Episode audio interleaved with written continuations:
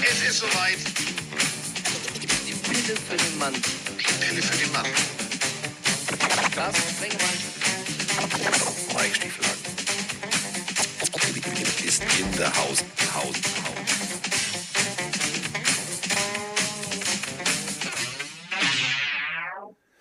So, und da sind wir. Nach einer langen, langen Footballnacht, äh, der eine in München, der andere in Frankfurt, haben wir jetzt äh, vor, eine schnelle, eine äh, knackige, eine fröhliche Pille zu drehen.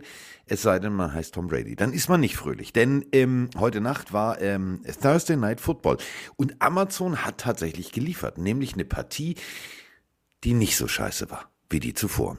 Ähm, also die davor, die waren wirklich also durchwachsen eher. Und diesmal fand ich es richtig, richtig gut. Und deswegen äh, begrüße ich jetzt meinen kleinen Lamar Jackson, Mr. Mike Stiefelhagen. Oh, ein kleiner Lamar Jackson. Bist du mal ein kleiner Tom Brady oder? Hallo, lieber Carsten. Wie geht es dir? Gut, ich habe gerade meinen Kaffee. Das ist immer sehr schön. Kaffee hilft immer. Der So, ich gucke gerade, ich gucke gerade in den Chat. So, ich habe hier eine random Frage an dich, Carsten. Ja, A oder B hilft diesmal nicht. Und zwar ist es eine offene Frage. Was haben Angela Merkel, Gina Lisa Lofink und Arnold Schwarzenegger gemeinsam? Die Frage kommt von Tim Blade. Gina Lisa, Arnold Schwarzenegger und Das ist Angela die mit Merkel. Syphilis, ne? Bitte, hat die, was? Also nee, das ist ein Insider. Du War weißt schon wieder mehr als ich. Was? Nein, das war, das war, das war geil. Die, die, die ist ja nicht, das ist ja nicht so die hellste Meinst du. Angela Merkel? Oder? Also, Nein, pass auf, Gina Lisa Lofing war ja, also so, ja, die ist ein bisschen so. Und ich habe eine Sendung gesehen, müsst ihr mal gucken, dieses äh, perfekte Dinner damals. Und da ist sie einkaufen und äh, einkaufen und dann äh, sagt sie so, da stehen F- Physalis, ne, diese kleinen Früchte. Und dann sagt sie, die oh, dann nehm ich, Orangenen, oder? ja genau. Und dann nehme ich noch hier äh, Syphilis als Deko mit. Das könnte mir passieren. Ich, Das könnte auch mir passieren ich hab tatsächlich. gedacht so, hm, so. Ach Nee, so. äh, keine Ahnung. Also was weiß ich nicht. Sag was. Ähm, alle drei Personen haben im heutigen Stream von Dominik Eberle ein Abonnement geschenkt bekommen. Das war die Frage aus dem Chat. Domi Eberle hat Angela Merkel, Arnold Schwarzenegger und Gina Lisa Lofink ein Abo auf diesem Kanal geschenkt. Hättest niemals drauf kommen können, ne? Ist mir auch völlig lax. Ja, das glaube ich So. dir. Oh, Lachs ist ein sehr guter Begriff, mein Freund. Hast du schon mal Nutella und Lachs auf einem Toast probiert? Bestimmt nicht. Ja, mach es auch nicht. Also ich Nee, sag das das, sehr klar, ungern, das aber. Maggi mit Ei schmeckt mir eher wahrscheinlich als Lachs und Nutella auf dem Toast. Das musste ich heute essen. War eine äh, Empfehlung aus der Community von der lieben Caro. Ich kann es nicht weiterempfehlen. Nee, Mach das wirklich nicht. nicht. So, wir fangen Nee. an. Wir haben ja erstmal, ähm, wir hatten Monday Night. So, und ähm, der Wir hatten Mike- erst. Ja, Ja? mach ruhig. Was? Nee, Nein. Du bist so, richtig. was? Wie? Oh, ah, ah. Netz ist weg. Tschüss. So, ähm, ich fahre gerade durch den Tunnel. Also, ähm, wir hatten Monday Night und ähm, äh, die Patriots ähm, mit sehr viel Elan, sehr viel Rückenwind und vor allem einem sehr ambitionierten Fan Mike Stiefelhagen haben sich gesagt, hm, das kann was werden. Es sind ja nur die Bears. Die Bears haben sich aber irgendwie überlegt, hm, wir sind eigentlich nur die Bears. Lass uns doch mal die Bears sein und lass uns mal das nur weglassen. Und schon gewannen die Bears eine Partie, wo ich gedacht habe, Heide Witzka. Und dazu haben wir eine Frage. Denn wenn ihr euch die Partie genauestens anhört, die Fans waren jetzt gar nicht so happy good lucky. Moin Carsten, moin Mike. Ähm, ich mache die Frage kurz. Haben wir in New England eine Quarterback-Controversy? Also, Mac Jones war ja gegen die Bears. Gut, er ist jetzt wieder nach seiner Verletzung wieder zurückgekommen, sah nicht gut aus. Aber was man so gelesen hat, oder was ich so gelesen habe, dass die Fans im Stadion in den Commercial-Pausen lautstark Seppi gefordert haben auch Seppi gerufen haben. Er kam ja dann auch rein, hat stark angefangen, stark nachgelassen ähm, in dem Spiel. Besteht die Gefahr, dass äh, Mac Jones seinen Starterplatz bis zum Ende der Saison an Seppi verliert? Weil der Junge macht ja echt einen guten Job. Also da gibt es ja schon so leichte Parallelen zu Brady Bledsoe damals. Ne? Ähm, was klar sagt denn ihr? Was sagt denn vor allen Dingen der Patriots-Experte in Deutschland? Was sagt Mike Stiefelhagen? Das bist du. Leg los. also ja, gut, Sebastian Vollmer, wenn du das hörst, es tut mir leid, normalerweise egal. Ähm, ja, wir müssen vielleicht erstmal über, über das Spiel sprechen, können dann hinten raus auf diese Frage eingehen, weil das ist auf jeden Fall eine Frage, die gerade in den, in den Medien, aber auch beim Team, glaube ich, kursiert, weil du hast es gerade schon eingangs erwähnt, die Bears gewinnen 33 zu 14 gegen die Patriots. Ich habe in der Nacht äh, oder am Morgen danach quasi für RAN arbeiten dürfen, habe alles äh, online aufgearbeitet, sämtliche Zitate rausgesucht, mir alle PKs angehört, also ich bin wirklich voll drin, was, was alles um dieses Spiel herum angeht. Und ähm, berichtige mich gerne, Carsten, aber es gibt Tage, da ist in Bill We Trust wirklich sehr hart auf dem Prüfstand. Und das war für mich so ein Spiel, so eine Nacht, so ein Tag, weil es gibt manche Momente, da kannst du es gar nicht mehr von außen nachvollziehen und musst ihm einfach vertrauen. Er hat sich dafür entschieden, mit Mac Jones zu starten, um ihn dann nach zwei Drives, die wirklich katastrophal waren, rauszunehmen, ähm, nach einer Interception. Dann Seppi zu bringen, nachdem die Fans auch Seppi gefordert haben, der sofort fulminant loslegt, äh, drei krasse Plays macht, einen Touchdown wirft, alle rasten aus, Mac Jones auf die Sideline oder zur Sideline läuft, du an den Lippenlesen erkennst, I'm out, I'm done with this team, also der hat auf jeden Fall, der war bedient. Und dann, das hat Audio auch schon gesagt, hat Seppi auch noch abgebaut und die Patriots haben das Spiel verloren, weil, und das vergessen wieder alle an dieser äh, Quarterback-Diskussion, nicht nur die Quarterbacks haben schlecht gespielt, das gesamte Team, vor allem die Defensive, die davor die Wochen immer das Prunkstück war, die haben auf kompletter Linie enttäuscht gegen wirklich tapfere, mutige Bears. Da muss ich wieder mal Abbitte leisten. Ich habe vorher gesagt, es ist ein Freilos, war es nicht. Wer so gegen die Bears spielt, verdient äh, auf jeden Fall diese Niederlage. War, also, liebe Bears-Community, es tut mir leid, es war kein Freilos, äh, verdienter Sieg die Patriots haben komplett alles missen lassen. Ganz egal, ob Mac Jones, später hinten raus Seppi oder sonst wer. Und es geht nur noch um diese Quarterbacks. Für mich war das ein Teamversagen und nicht nur eine Person. Natürlich hängt sich alles an dieser Frage auf. Jetzt zu dir. Ich finde halt, das ist jetzt meine externe Meinung, auch wenn in Bill We Trust. Ich finde es schlimmer, hättest du das Coaching auf dieser Quarterback-Position mit dem, was vorher war, währenddessen war und nachher war, nicht coachen können. Das war für mich, Nein. es tut mir sehr leid, Bill, ganz schlecht gemanagt.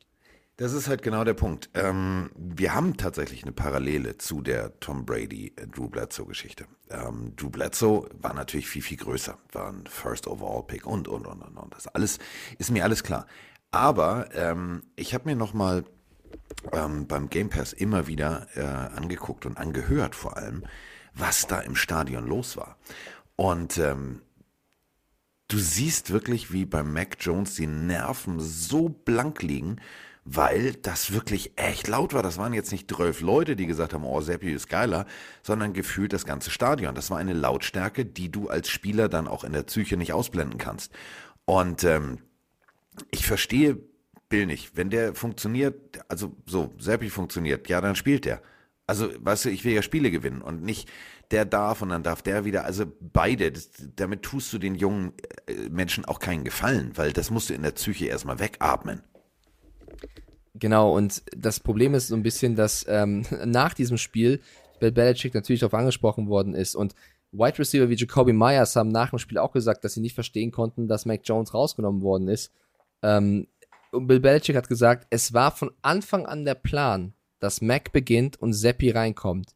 Wenn das der Fall gewesen ist, finde ich es einen sehr seltsamen Zeitpunkt, nach einer Interception ihn rauszunehmen und Seppi zu bringen, weil so vermittelst du natürlich das Gefühl, es liegt an der Leistung und nicht, das war der Plan. Belichick tut natürlich so. Beide Quarterbacks, hast du nach dem Spiel gemerkt, sind komplett durch die Bill-Medienschule gegangen, weil beide sich nichts getraut haben zu sagen. Beide haben nur gesagt, das müsste Belichick fragen. Wenn Belichick so entscheidet, ist das so.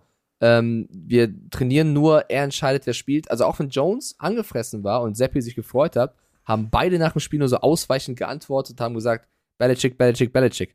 Und das ist halt dann leider einfach schlecht gemacht. Wir haben beide vorher gesagt, lass Seppi starten, der spielt gerade gut. Wenn er schlecht spielt, hast du einen Grund, Jones zu bringen. Alles gut. Quarterback-Diskussion gegessen. Der eine hat es ein paar Wochen gut gemacht.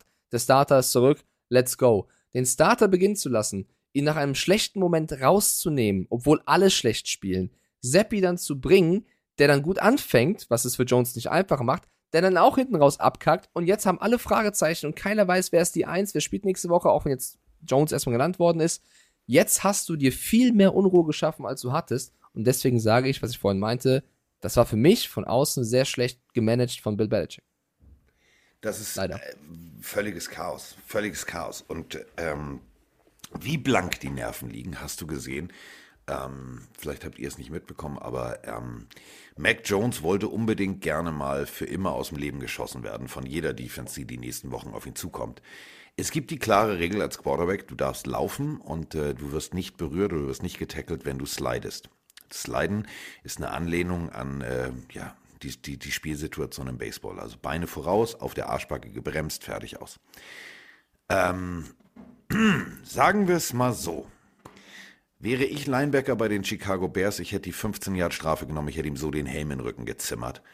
Ähm, Mac Jones läuft und slidet. Einziges Problem ist, er nimmt das eine Bein mit voller Absicht nach oben und versucht, ich weiß nicht, was für ein Kurzschluss der junge Mann da gerade hatte, versucht dem Linebacker komplett in die Klöten zu treten. Ich verstehe das nicht. Und da siehst du, und das ist eben genau der Punkt, das ist nicht die Art eines zurückhaltenden, immer sehr bedächtig wirkenden Mac Jones, wie kurz die Zündschnuren bei denen allen sind. Und das ist eben das Ding. Ja. Patriots Football war immer erfolgreicher Football. Jetzt Mac Jones gestartet in die Saison, weniger Körperfett, fitter als vorher, Verletzung raus, jetzt kommt Seppi, nimmt den, fast den Job weg, äh, funktioniert, die Fans schreien Seppi, ey, das ist für keinen, der da jetzt Quarterback spielen soll, ist das eine geile Situation. Das kannst du mir nicht Nee, der, erzählen. der, der war komplett angespannt. Also die Situation um Jaquan Brisker ist der Rookie Safety der, der Bears, der in dem Moment Linebacker gespielt hat.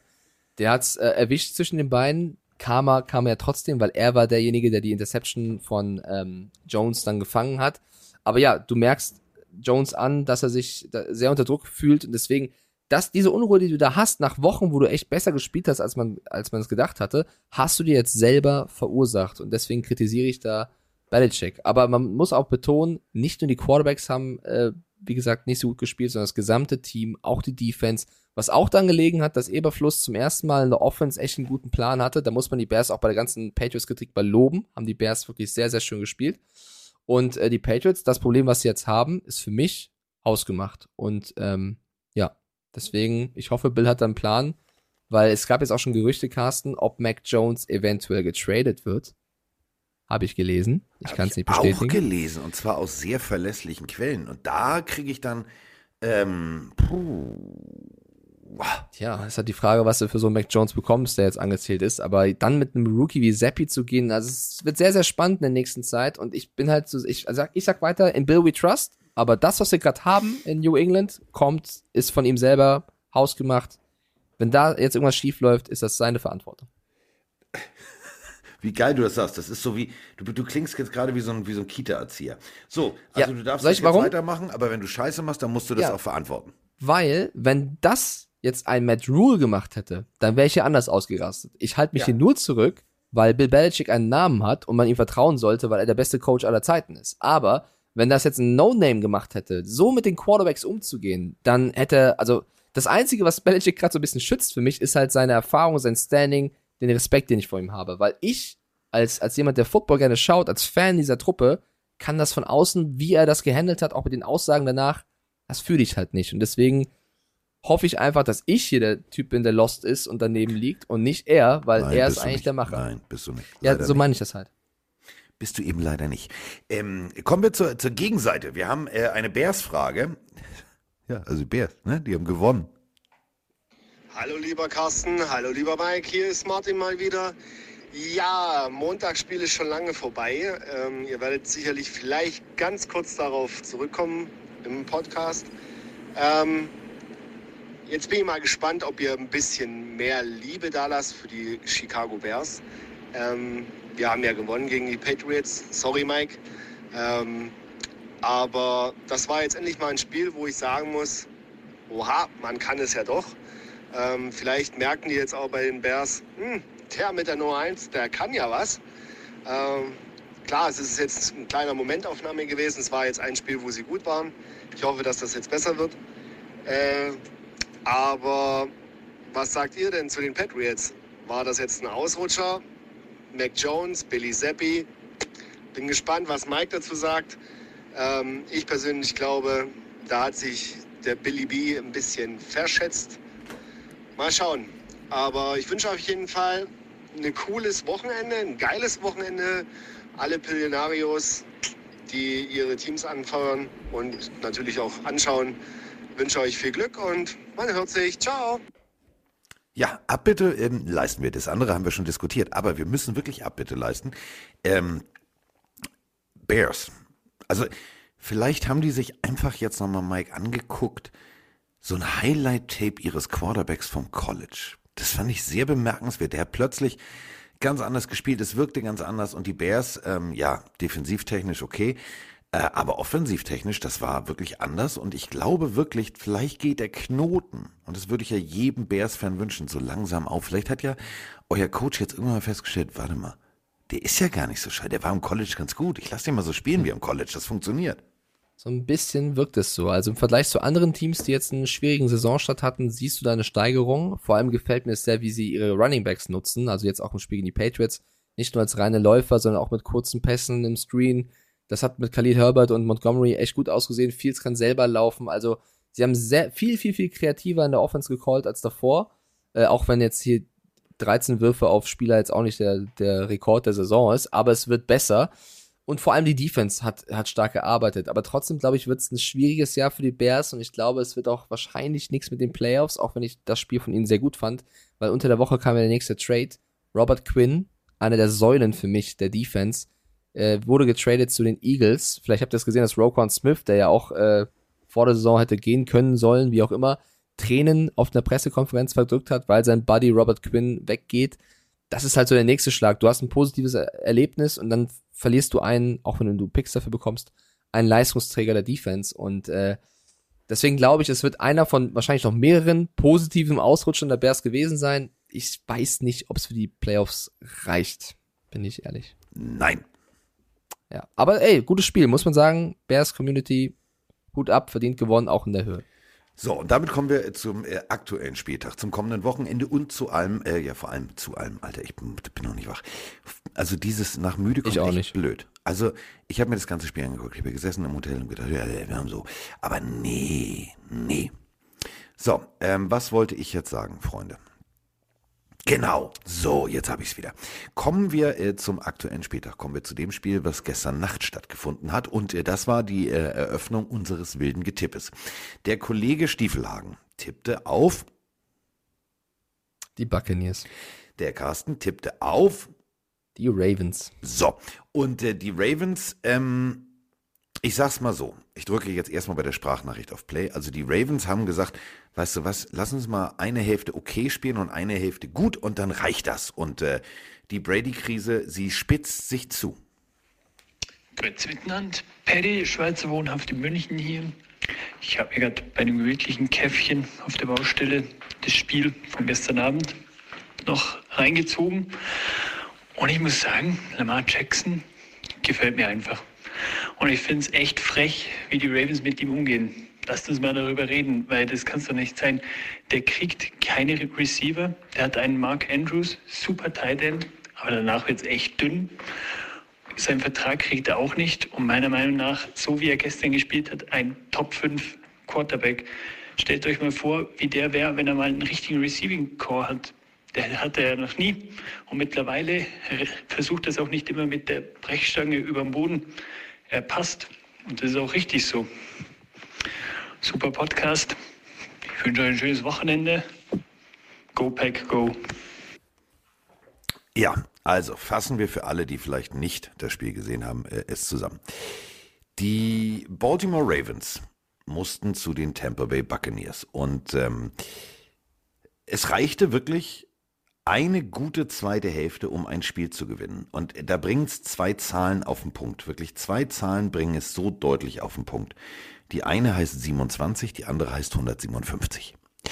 Das sind die Rushing Yards äh, der Baltimore Ravens. Das erste ist Hälfte 1 und das andere ist Hälfte 2. Und ähm, wie nervös die Buccaneers sind, erkennst du schon am ersten Play, Special Team, Kickoff, zack, bumm, knickknack. Alles verwirrt. Dann, es geht weiter, dann rennen die noch ineinander. Also ja, dadurch verlieren sie den Ball und servieren den Ravens den Ball schon mal direkt an der Endzone. Du merkst wirklich irgendwas, und das unterstreicht das, was du gesagt hast in der letzten Folge. Es ist nicht nur Tom Brady, da ist irgendwas im, im Grundwasser oder ich habe keine Ahnung. Also irgendwas ist nicht Buccaneer-Style. Ja, äh, es ist für mich das größte Rätsel der Liga gerade. Ich habe das Spiel auch zusammen mit Dominik Eberle tatsächlich geguckt. Der hat auch auf die Buccaneers gesetzt und der hat ähnliches gesagt. Also ja, es haben auch wieder ein paar Spieler gefehlt, ne? Antoine Winfield, Carlton Davis, Sean Murphy Bunting, Russell Gage, Cameron Braid, Akeem Hicks, Shaq Barrett jetzt auch noch verletzt raus, was nicht so gut aussah. Äh, also sie haben auch viele Verletzte, aber nichtsdestotrotz stehen mit Evans, Brady, Godwin, Fournette und Co. immer noch sehr viele Starspieler, auch in der Defense, Vita Vea und Co so viele Jungs, dass du eigentlich sagen müsstest, die müssten immer noch die Sterne vom Himmel spielen und das tun sie absolut nicht. Der, der Anfang war eigentlich gut, also der, sie sind gut ins Spiel gekommen, fand ich, und haben dann wirklich komplett den Faden verloren. Sobald Lamar aufgedreht hat und jeder Pass von dem hat er gesessen in der zweiten Halbzeit sozusagen, dann musst du auch sagen, Jackson wirklich äh, super abgerufen. Sobald ein bisschen Druck aufkommt und sie vielleicht mal einen Drive wirklich mit Punkten abschließen müssen, weil sie sonst ins Hintertreffen geraten, ist der Wurm drin. Dann funktioniert in der Red Zone gar nichts mehr und ich weiß nicht, du bist hier der Coach von uns beiden. Ich finde das Play Calling, ja, die O-Line ist löchrig, aber es gibt trotzdem noch viele Plays, wo Brady genug Zeit hat, den Ball loszuwerden. Ich finde das Play Calling auch nicht kreativ. Es sind super viele kurze Läufe, wo sich dann irgendein Spacing ein Slant, ein Evans umdreht, dann mit von zwei Leuten gedeckt ist, dann ist Orton mal kurz frei, Kyle Hamilton sieht das, blockt den Ball. Also das Calling wirkt auch nicht kreativ und du siehst ja wirklich auch Brady nach den Spielzügen richtig entgeistert und genervt, weil er denkt, was, was machen wir hier?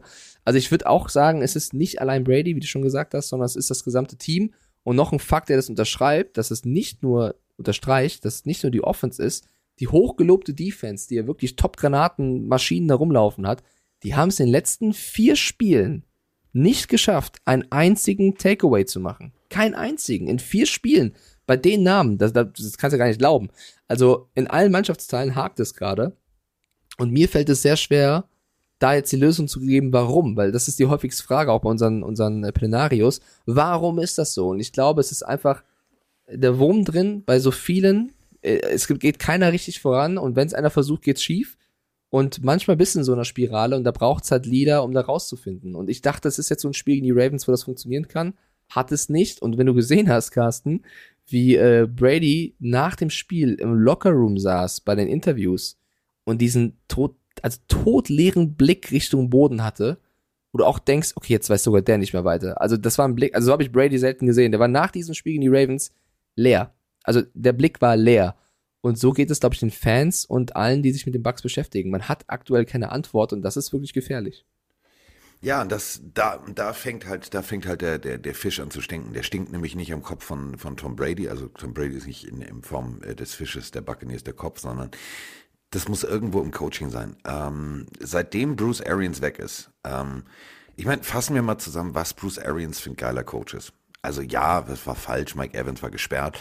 So, da gibt's Rangelei auf dem Feld und er sagt zu Evans, so geht er rein, beschützt meinen Quarterback. Was macht Mike Evans? Geht rein und natzt da alles weg.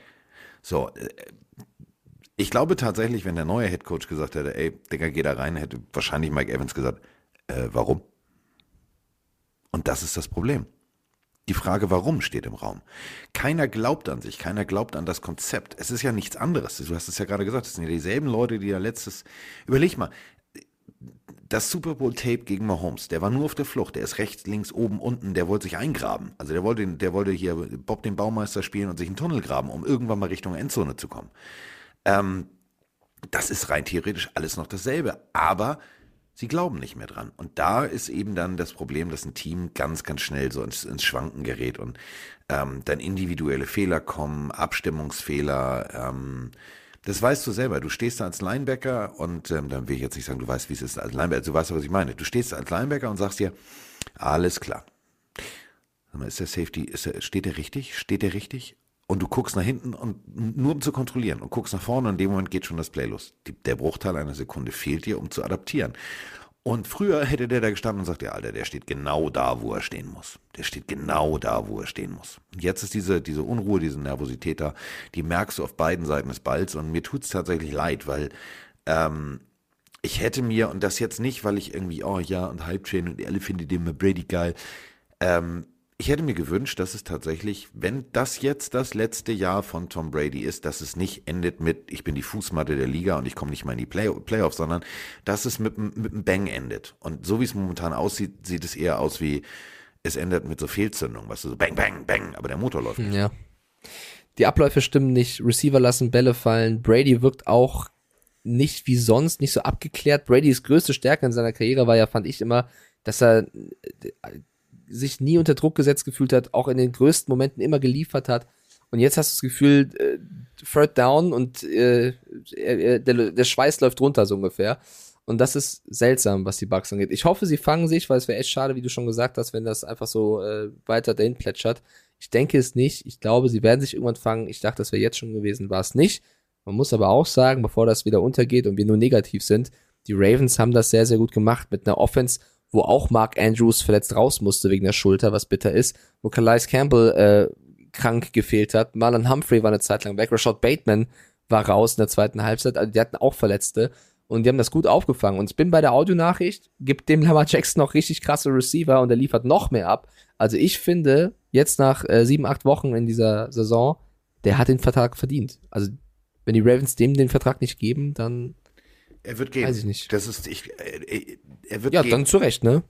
Ja, das ist, es ist ja relativ logisch. Guck dir mal an, wie viel Picks du an welcher Stelle rein theoretisch hast. Also die, die Ravens spielen mit dem mit der Ambition oder dem, der Intention in die Playoffs zu kommen.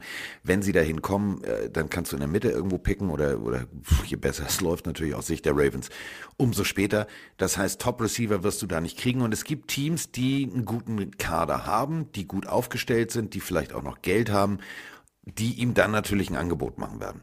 Und da wird er genau gucken und da wird es ihm nicht darum gehen.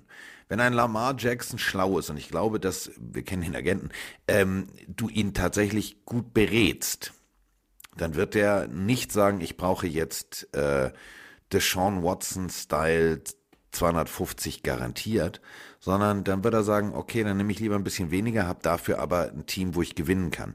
Denn wir sehen jetzt gerade einen Lamar Jackson, der präzise Pässe wirft. Und das klingt jetzt ganz blöd, aber denkt mal über meinen Satz nach. Warum soll er laufen und eine Verletzung riskieren und somit vielleicht seinen nächsten Vertrag garantieren, wenn er es auch durch die Luft machen kann? Und das ist so ein Ding, wo ich gestern, als ich das Spiel gesehen habe, habe ich mir gedacht, Diggi, du bist ein ganz smarter Bengel. Du zeigst erstens mal auf, Alter, ich könnte hier noch viel mehr durch die Luft reißen, ich habe aber keine Anspielstation, aber ich nehme einfach jetzt nicht jeden Hit, sondern ich habe einen Thailand und den serviere ich jetzt einfach, bis der nicht mehr fangen kann. Das ist mir scheißegal, wenn der Brandblasen an den Fingern kriegt.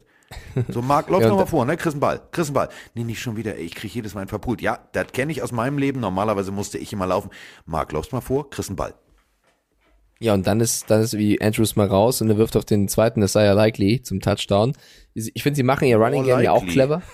Ja, sie machen ihr Running Game ja auch clever mit Gus Edwards und Kenyon Drake. Auch die haben geliefert. Dann läuft ein Duvernay mal zum Touchdown. Also die Ravens gefallen mir, wirken sehr solide und ich bin gespannt, wie es mit Jackson weitergeht. Und da ich weiß, Carsten, dass du noch einen Flug zu erwischen hast, glaube ich, müssen wir wirklich langsam Ja, schauen. aber ich möchte, aber ich möchte kurz dich was Ja. fragen. Warum Gerne. schreibst du unter einem Pseudonym?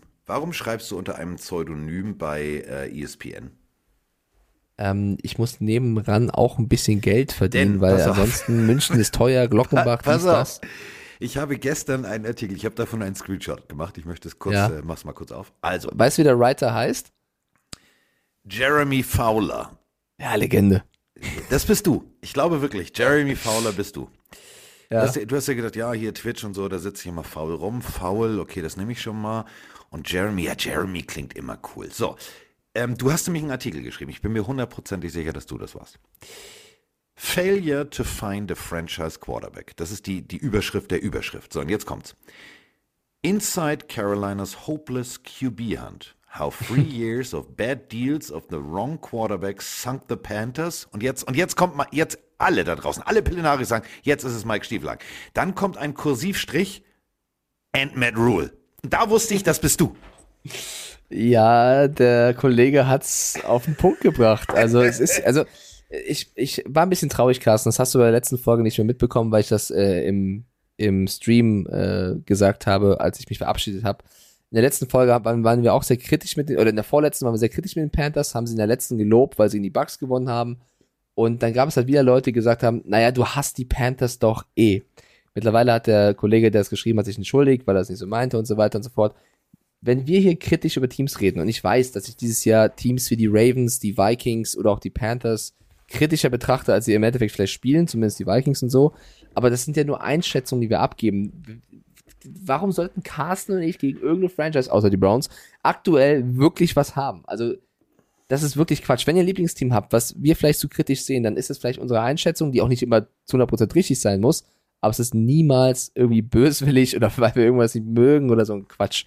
Und deswegen Ja. bei den Panthers war es einfach so, ich fand, ich habe Matt Rules Coaching nicht gefühlt, ich habe die Entscheidung nicht verstanden und deswegen habe ich es kritisiert. Und ich finde, jetzt kannst du, jetzt bin ich gespannt, wie sie weitermachen, weil jetzt hast du viel Potenzial, in eine bessere Zukunft zu gehen. Und es fängt damit an, wenn du dich fragst, wer gegen die Falcons als Quarterback startet. Ich hoffe, sie nehmen PJ Walker und nicht äh, Mayfield oder Darnold, die zurückkommen könnten. Ach, wir, also wir hassen niemanden. Niemanden. Nein. Also wirklich niemanden. Ähm, ist ja auch so ein Karma-Ding, weißt du? Wir sind ja so auf Peace und, und Love und Happiness unterwegs. Also klingt nicht immer so, aber sind wir wirklich. So, äh, Alles wollt- Ironie, was wir hier machen. nein, ernsthaft, also ich bin da wirklich so. Ja, ja, ja, ich auch. Mir alles Ja. egal. Äh, was wollte ich jetzt noch sagen? Hm. Ich hab's vergessen. Ich hab's echt vergessen. Irgendwas war ja auch ganz früh. wichtig. Nee, irgendwas war wirklich wichtig. London, Pillentour, Shirts im Shop. Ah, ja, genau, danke. Hm, ja, Shirts ab nächster Woche. Es gibt die Rubber Ducks und, und, und, und, und. Äh, In London hat mir ein, ein Fan geschickt, das ist leider echt weit weg, aber ich versuche mit Roman dahin zu fahren, gibt es einen Rubber Duck Store, also ein Riesengeschäft nur für Quietscheenten. So, Anlaufstation. Aber, also, um den Plan nochmal ganz deutlich zu sagen, wir sind ähm, bei den, äh, wir fangen an bei den Jacksonville Jaguars am Nachmittag mit der Kamera, so gegen 15, 16 Uhr. Es geht offiziell, glaube ich, um 15 Uhr los. Wir werden also 16, 16.30 sein. Dann äh, fahren wir von da aus zur ähm, Veranstaltung der Denver Broncos. Und ähm, ich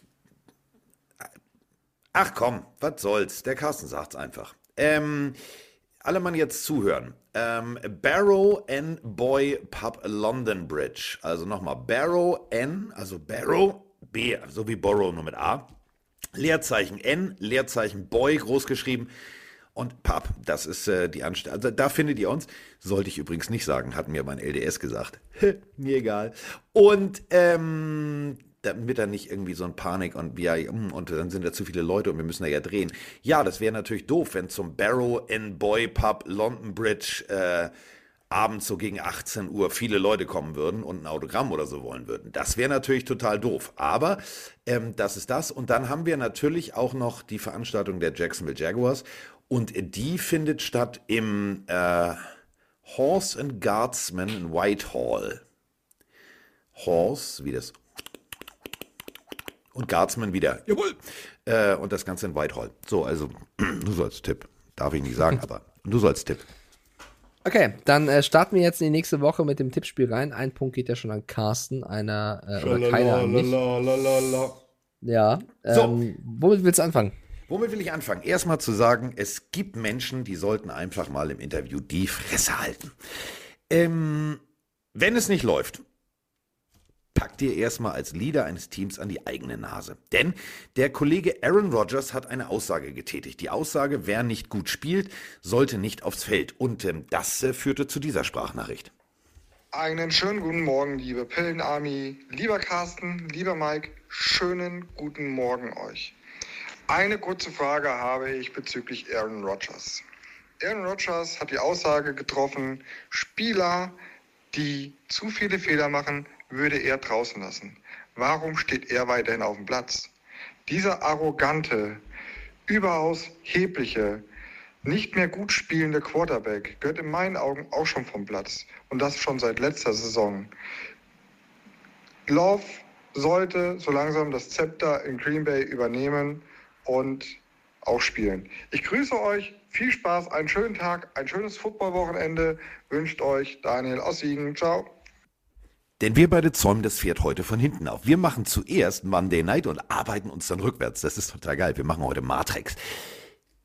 Im Packers gegen Bills. Ich mache sehr, sehr kurz. Alan Lazard wird nicht spielen. Also noch ein Receiver weniger. Und es sind die Bills. Und die hatten Bye Week. Mhm. Ich tippe auf die Bills. Ich tippe auch auf die Bills. Ähm, ich bin sehr enttäuscht von Aaron Rodgers, wenn ich ehrlich bin. Ich war einer von denen, der ihn immer sehr geschätzt hat, aber zuletzt, ähm, finde ich, präsentiert er sich in dieser Krise nicht so gut.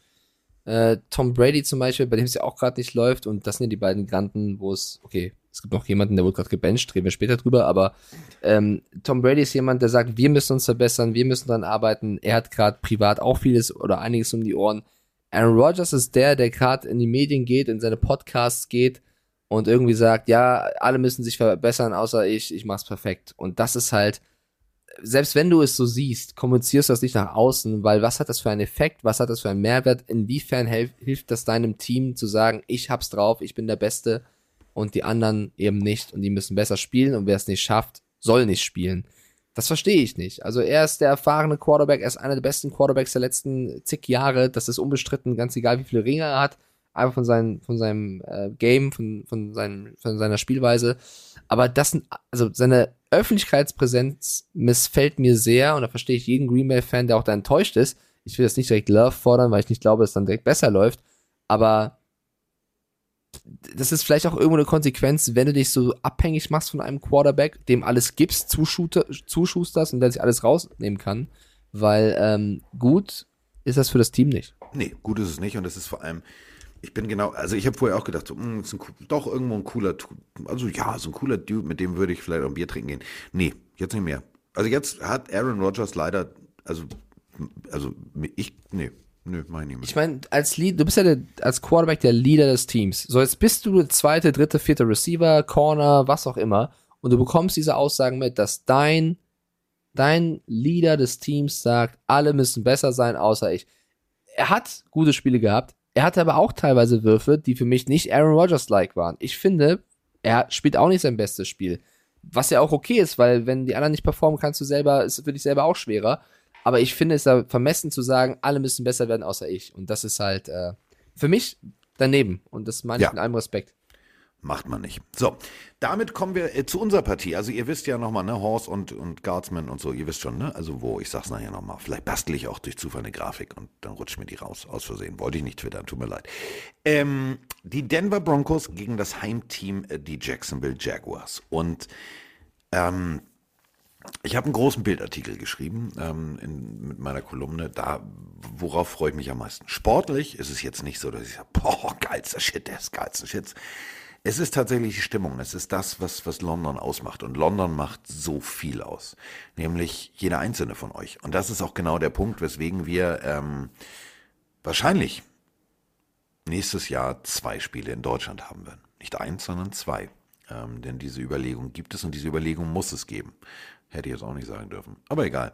Ähm, wir haben einen, einen Markt, der wächst der wächst gewaltig. Das Packers-Spiel äh, in London hatte 55 Prozent mehr Einschaltquote in den USA als jedes London-Spiel zuvor. Die Messlatte ist da. Wo geht es hin? Muss es Wembley sein oder ist es Tottenham? Ja, Wembley ist schon ein bisschen älter und Tottenham ist besser, weil kein, keine Laufbahn und ja, ja, ja. Aber trotzdem, Wembley ist halt immer noch Wembley. Es ist zwar ein neues Wembley, aber es ist immer noch Wembley. Und ähm, ich freue mich auf diese Partie einfach, weil die Atmosphäre geil sein wird. Und wir kennen Mike Stiefelhagen, der kennt es aus dem DFB-Pokal. Der Pokal hat seine eigenen Gesetze. Das ist eine alte Fußballweisheit. Die hat mir Mike mal erzählt. Und ähm, London hat seine eigenen Gesetze. Ja, da kann man auch als Frau König werden, ist mir klar. Und die fahren auf der anderen Seite und trinken Tee. Das ist alles, das meine ich nicht. Ich meine damit, da habe ich schon Spiele gesehen, wo ich gedacht habe, hä, Frag mal die Dolphins, die wurden von den Jacksonville Jaguars rasiert. Und jetzt kommen tatsächlich zwei Teams, die eigentlich genau gleich sind. Beide haben die letzten fünf Spiele einmal gewonnen und dann viermal verloren. Da muss jetzt was passieren. Und äh, wie faszinierend äh, Russell Wilson von seinem eigenen Körper sein muss, ist folgendes. Der fliegt los und macht vier Stunden im Flug Stretching und Trainingseinheiten. In diesem schmalen Gang. Ich hätte das so gerne gesehen. Ich hätte das so gerne gesehen. Ja, vor allem, wenn berichtet wird, dass Spieler schlafen wollten und er da irgendwie Sporteinheiten durchzieht, weiß ich nicht, ob das wirklich das Timing ist, das auf dem Flug zu machen. Ja, es ist, es, es läuft doch gerade alles Digga, zusammen. setz dich da jetzt hin und halt die Fresse. Es gibt wirklich so lustige Memes von NFL-Memes und Co., was sie da hochgeladen haben mit Videos und Bildern, wie es ausgesehen haben muss. Ähm, bisschen, bisschen unlucky das Ganze. Es gibt ja auch das Gerücht, das haben wir in der letzten Folge schon behandelt, dass wenn sie das Spiel verlieren sollten, die Broncos, das vielleicht schon das letzte Spiel von Nathaniel Hackett sein könnte. Ich habe da ein bisschen ähm, mich weit aus dem Fenster gelehnt und gesagt, Je früher, desto besser. Es ist so ein bisschen der neue Matt Rule für mich. Ich Aber- bin aber- sehr enttäuscht. aber Dann kann er auch gleich Russell Wilson mitnehmen. Ja, nee, ich glaube, ich würde gerne Russell Wilson unter einem anderen Coach da sehen. Ich glaube schon, dass Russell Wilson es immer noch drauf hat, nur auf jeden Fall eine, eine Gehirnwäsche braucht oder nochmal kurz unter Wasser getunkt werden muss, wieder hochgeholt werden muss und sagen, so Freundchen. Kopf gewaschen. Namen Franchise Quarterback. Achso, okay, ja, jetzt irgendwas, funktioniert's. irgend- aber also dass das drauf hat, hat er oft genug gezeigt, aber er ist gerade einfach neben der Spur und er braucht jemanden und keinen Rookie-Coach, der ihm da hilft, wieder in die Spur zu finden. Pete Carroll war jemand, den er, wie so ein Art Ziehvater, der ihm da die Spur vorgegeben hat und Nathaniel Hackett ist es absolut nicht und deswegen würde ich da gerne noch nicht Russell abschreiben, sondern den Coach und es gibt auch schon ein Trade-Gerücht um die Spieler.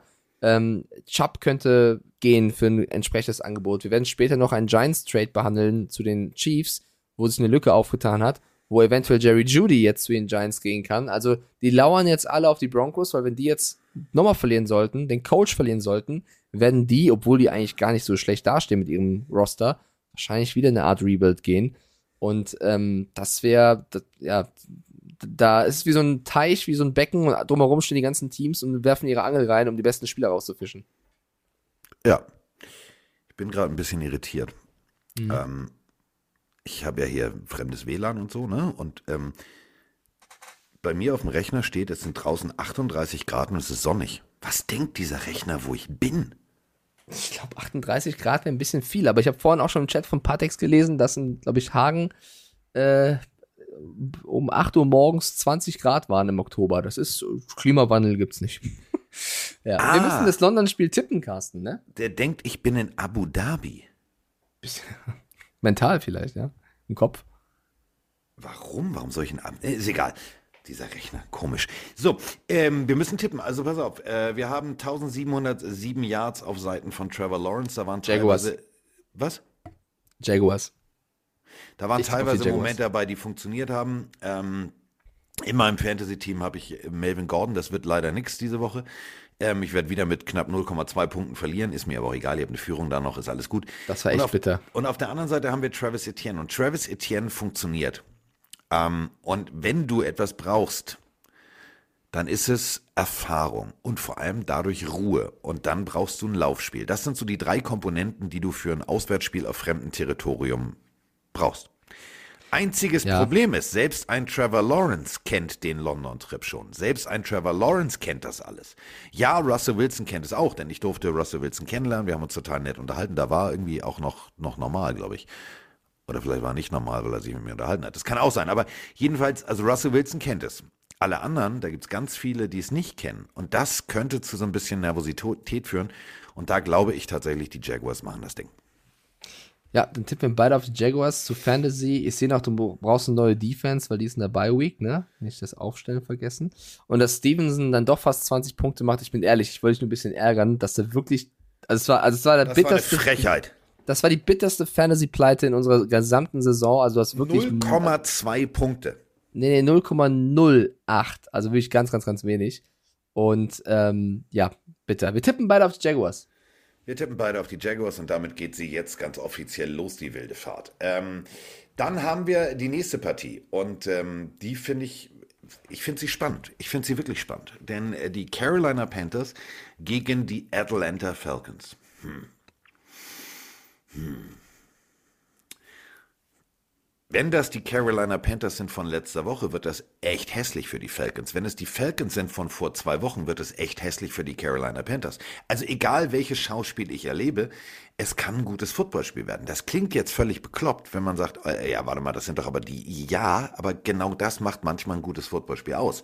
Und ähm, Marcus Mariota kann teilweise, also richtig guten Football spielen. Ich bin sehr, sehr, sehr gespannt. Lustig ist, wenn ihr auf die ESPN-Seite geht, ähm, und ihr guckt auf Rushing Yards, da gibt's keinen mehr. Leading Rusher, ja, ist weg. Haben wir abgegeben. Also da gibt's keinen mehr. So, und äh, ich bin gespannt, also ich bin gespannt, was mich da, was mich erwartet. Ich habe kein Gefühl für dieses Spiel. Es ist mir auch ehrlich gesagt egal, ähm, ob es jetzt ein Baker Mayfield, PJ Walker. Ich möchte endlich mal ein Spiel sehen von den Carolina Panthers, so wie letzte Woche, aber nicht so mit Surprise, Surprise, hoch, hoch, hm, guck mal hier, wir haben die Überraschung, Gruß aus der Küche, es funktioniert, sondern ich möchte gerne einen soliden, geilen Gameplan sehen, der echt funktioniert. Ja, ich finde es auch sehr, sehr schwer zu tippen. Ähm, ich finde die ESPN-Überschrift auch überragend. Falcons und Panthers sind irgendwie dabei, in der NFC South um den Sieg zu spielen. Ja, stimmt, weil die, die Bucks strugglen, die Saints überzeugen nicht jede Woche. Die Panthers haben jetzt überzeugend gegen die Bucks gewonnen. Die Falcons sind auch am struggeln. Das ist eine ganz, ganz komische Division. Ich meine, die Nieder Niederlage gegen ähm, die Bengals war auch äh, krachend der Falcons und deswegen die Panthers mit dem Hoch. PJ Walker soll wohl spielen, scheinbar. Äh, die Falcons mit einem kleinen Tief. Ich habe keine Ahnung. Ich tippe jetzt hier nur auf die Falcons aufgrund des Heimvorteils, weil die Panthers auswärts bisher nichts gerissen haben. Und ich glaube, dass das ein Faktor sein kann. Aber die Defensive Backs sind verletzt bei den Falcons. Die Panthers haben diese Helden aus der zweiten Reihe Mentalität. Mich würde es auch nicht wundern, wenn die Panthers hier mit äh, 10 Punkten Abstand gewinnen. Ich muss irgendwas tippen. Ich tippe auf Atlanta. Cordell Patterson ist auf Injured Reserve, das heißt, der, Ja. der, der, der, Der raus. Top Running Back ist raus. Aber Algier macht das nicht so schlecht, der Rookie. Algier, nee, Algier macht das gar nicht schlecht. Ähm, ja, aber so. Deswegen, ich sag, ich sag Panthers, komm, ich dreh durch jetzt. Okay, trage ich ein. Ist aber echt schwer. Ist wirklich. 50-50. Ja, jetzt kommen, jetzt Freunde, festhalten, jetzt kommen wir zur nächsten Partie. Äh, vorhin haben wir sie noch gelobt. Justin Fields und Co., die Bears. Äh, die Bears gegen die äh, fröhlichen und äh, mit neu genesenem Quarterback wie Dallas Cowboys.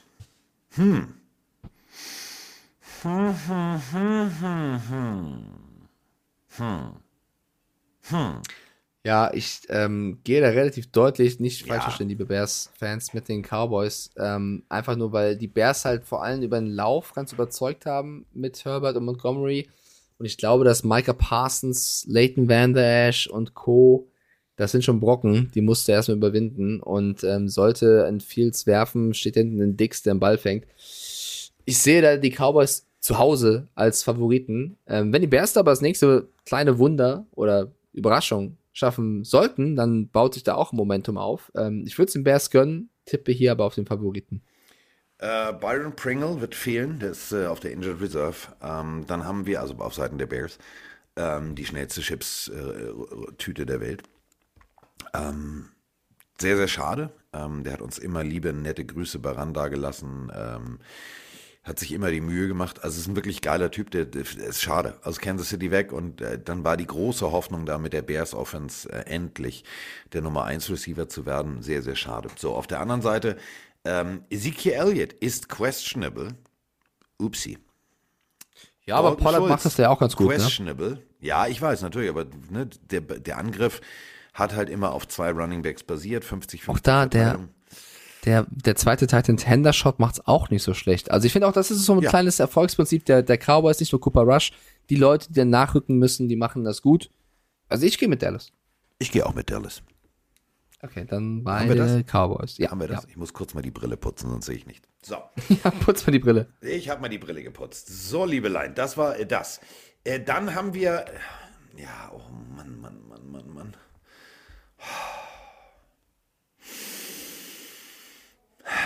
Die Überschrift bei ESPN. Wird das Dolphins-Lions-Spiel eine High-Scoring-Affair? ja oder Schwierig, nein? Ne? Ja, schwierig, weil sie gegen die Ja, Detroit ja. Lions spielen. Und Genau. mal ist die, eigentlich ist Defense kacke der Lions. Letzte Woche war sie dann wieder ganz gut und die Offense hat nicht funktioniert. Äh, Es ist immer die Frage, wer spielt im Endeffekt bei ihnen? Ist Swift wieder fit? Was mit Amon Ra? Der muss mit Concussion raus. Immer Jared noch Goff hat mal ein starkes. Dann ist TJ Ja. Hawkinson. Danke, dass du mir das beigebracht hast. Endlich, ich kann es jetzt. Du hast mitgerechnet. TJ Hawkinson. Äh, der ist auch questionable. Hockey. Äh, Josh Reynolds ist auch questionable. Phew.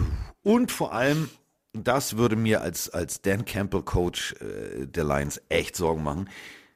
Dein Center ist auch noch questionable. Ne, Es ist ja auch nicht so, dass sich Jared Goff ab und an ein bisschen unwohl fühlt in der Pocket. Stell ihm doch einfach ein Backup hin. Da ist er viel entspannter. Viel, viel entspannter. Ähm, die ähm, Dolphins, und das statistisch gesehen, es tut mir jetzt echt weh und es tut mir auch echt leid, die machen 21,0 Punkte im Schnitt. Die Lions 24,3. Ja gut, letzte Woche, also trotz der letzten Woche sind es immer noch statistisch geteilt durch alle Spiele 24,3. Ähm, und aus Sicht der Dolphins kann ich jetzt sehr happy und glücklich sein, denn zugelassen 23,6 und die Lions lassen im Schnitt 32,3 zu. Sind also hinten offen wie eine Drehtür. So, was machen wir draus? Ich sage ganz deutlich, ich gehe mit meinem Team und sage, Flipper. Ich gehe auch mit dem Team der, aus Miami, ähm, auch wenn ich es krass fände, wenn die Lions dann 1-6 stehen. Sie haben ja jetzt auch schon den ersten Pick im Draft tatsächlich. Weil eigentlich kann das Team so viel mehr, aber irgendwann ist halt auch der Punkt erreicht, haben wir auch schon mal gesagt, wo das nicht mehr ausreicht als Hol Ausrede doch mal so sozusagen. einen Lamar Jackson und stell dem noch mit dem, mit dem richtig ersten Pick, stell dem doch mal, stell dem da doch noch mal einen richtigen Receiver hin. Alter Falter. Ja, das, das wäre ganz geil. Aber ich glaube, es braucht noch viel, viel mehr. Es, es braucht auch so ein bisschen dieses nicht nur gut spielen, sondern auch so gut zu Ende spielen, dass du Sieger einfährst. Dieses äh, nicht in letzter Sekunde mit ein, zwei Punkten Abstand verlieren, nicht ein Viertel abschenken, sondern wirklich mal konzentriert zu Ende zu spielen. Und ich traue mich mal das erste Mal zu sagen, ich finde, Dan Campbell ist ein geiler Coach, es ist ein Players Coach, es ist jemand, dem du vertraust, der geht vor, vorne weg, der ist emotional, da bist du dabei aber vielleicht fehlt ihm, auch wegen, weil er halt noch nicht Ewigkeiten als Headcoach fungiert, hier und da noch so ein bisschen das Gespür und die Erfahrung vielleicht nicht für Fourth Down ausspielen auf der eigenen 30-Yard-Linie, sondern Der vielleicht auch mal ein bisschen, genau. Also er ist für mich ein sehr, sehr guter Coach. Ich glaube, er ist ein überragender Positionscoach. Ich glaube, er kann auch ein super Koordinator sein. Aber wenn er der Headcoach weiterbleiben möchte, dann muss er ein bisschen gewitzter und cleverer werden. Und ich traue es ihm zu. Ich sage jetzt nicht, dass er für mich jemand ist, der gehen sollte, auf keinen Fall.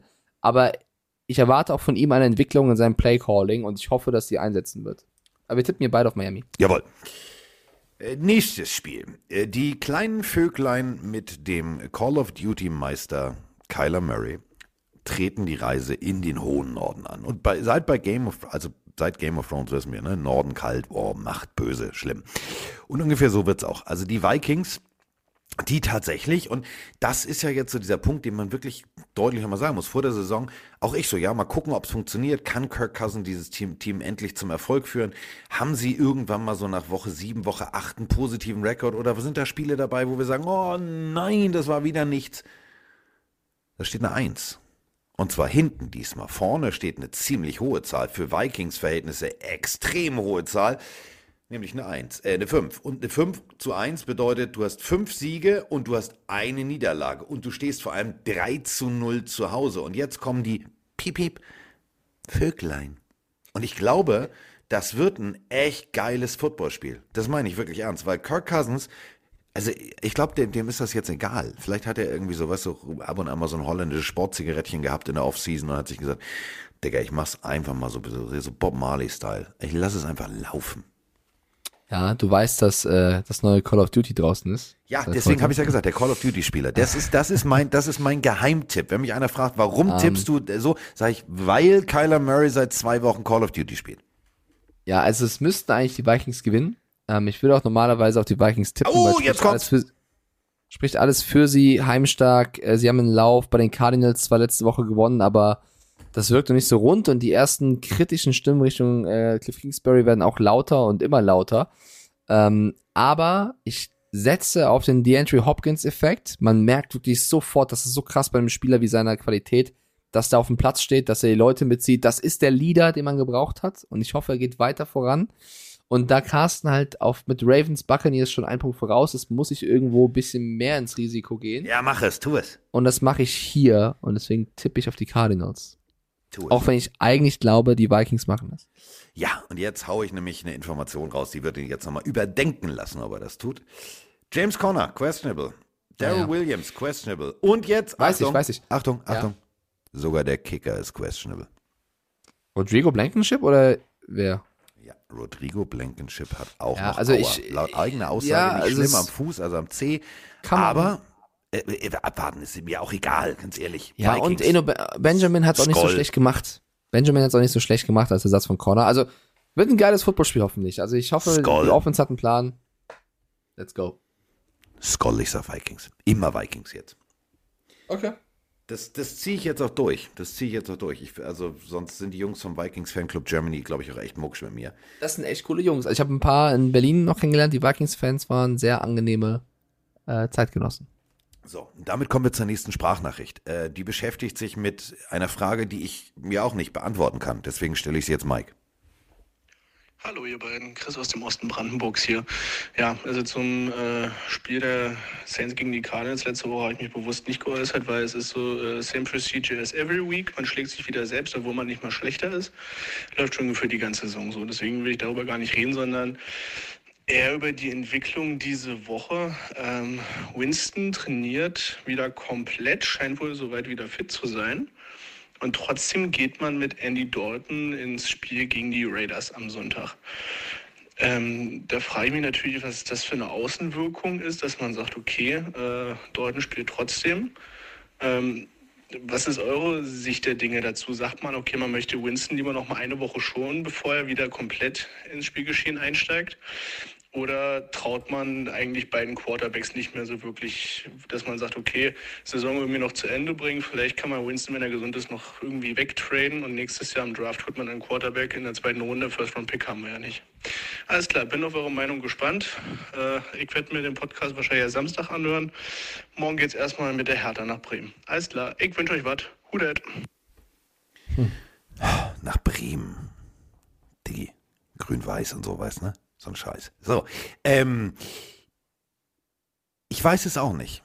Ich weiß es wirklich nicht. Ähm, es kann höchstens die Erklärung sein, dass James Winston oder Jameis Winston, so muss man uns eigentlich aussprechen, ähm, Jameis Winston vielleicht etwas später ins Training eingestiegen ist, dass gewisse Konstrukte, die man in der, in der Verletzungspause von Jameis Winston entwickelt hat, nämlich mit Taysom Hill, äh, Wildcat-Style, mit äh, Taysom Hill als Tight End, dass das vielleicht besser eingespielt ist mit Andy Dalton. Anders kann ich mir diese Frage nicht beantworten. Nö, ist ja auch richtig. Also das hat ja auch Alan ähm, gesagt, die, die, also die Entscheidung begründet mit, wir haben in den letzten vier Wochen mit Andy Dalton zusammengearbeitet und äh, sehen Woche für Woche Verbesserungen, wobei ich sagen muss, letzte Woche waren ein paar Dalton-Plays gegen die Cardinals dabei, die waren auch nicht äh, on fleek, aber wenn der Coach sagt, also, ja, ja, aber hm, ich, also- deswegen, aber da, da, also ich verstehe, was der Coach sagt, wenn er sagt, wir haben die vier Wochen jetzt zusammengearbeitet, es ist eine Steigerung zu sehen, wir haben uns eingespielt, es fehlen ja auch immer wieder ein paar Spieler mit Thomas und Landry und Co. Und wenn er eben sagt, Dalton hatte gerade das Gespür für, dann äh, geht's halt wie ähnlich bei Belichick vorhin voll auf die Verantwortung vom Coach. Ich kann das schon verstehen.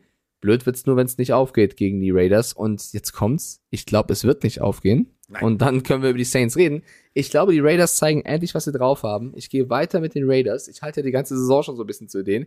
Ich sage, die Raiders werden ähm, auswärts siegen. In Jakob we trust.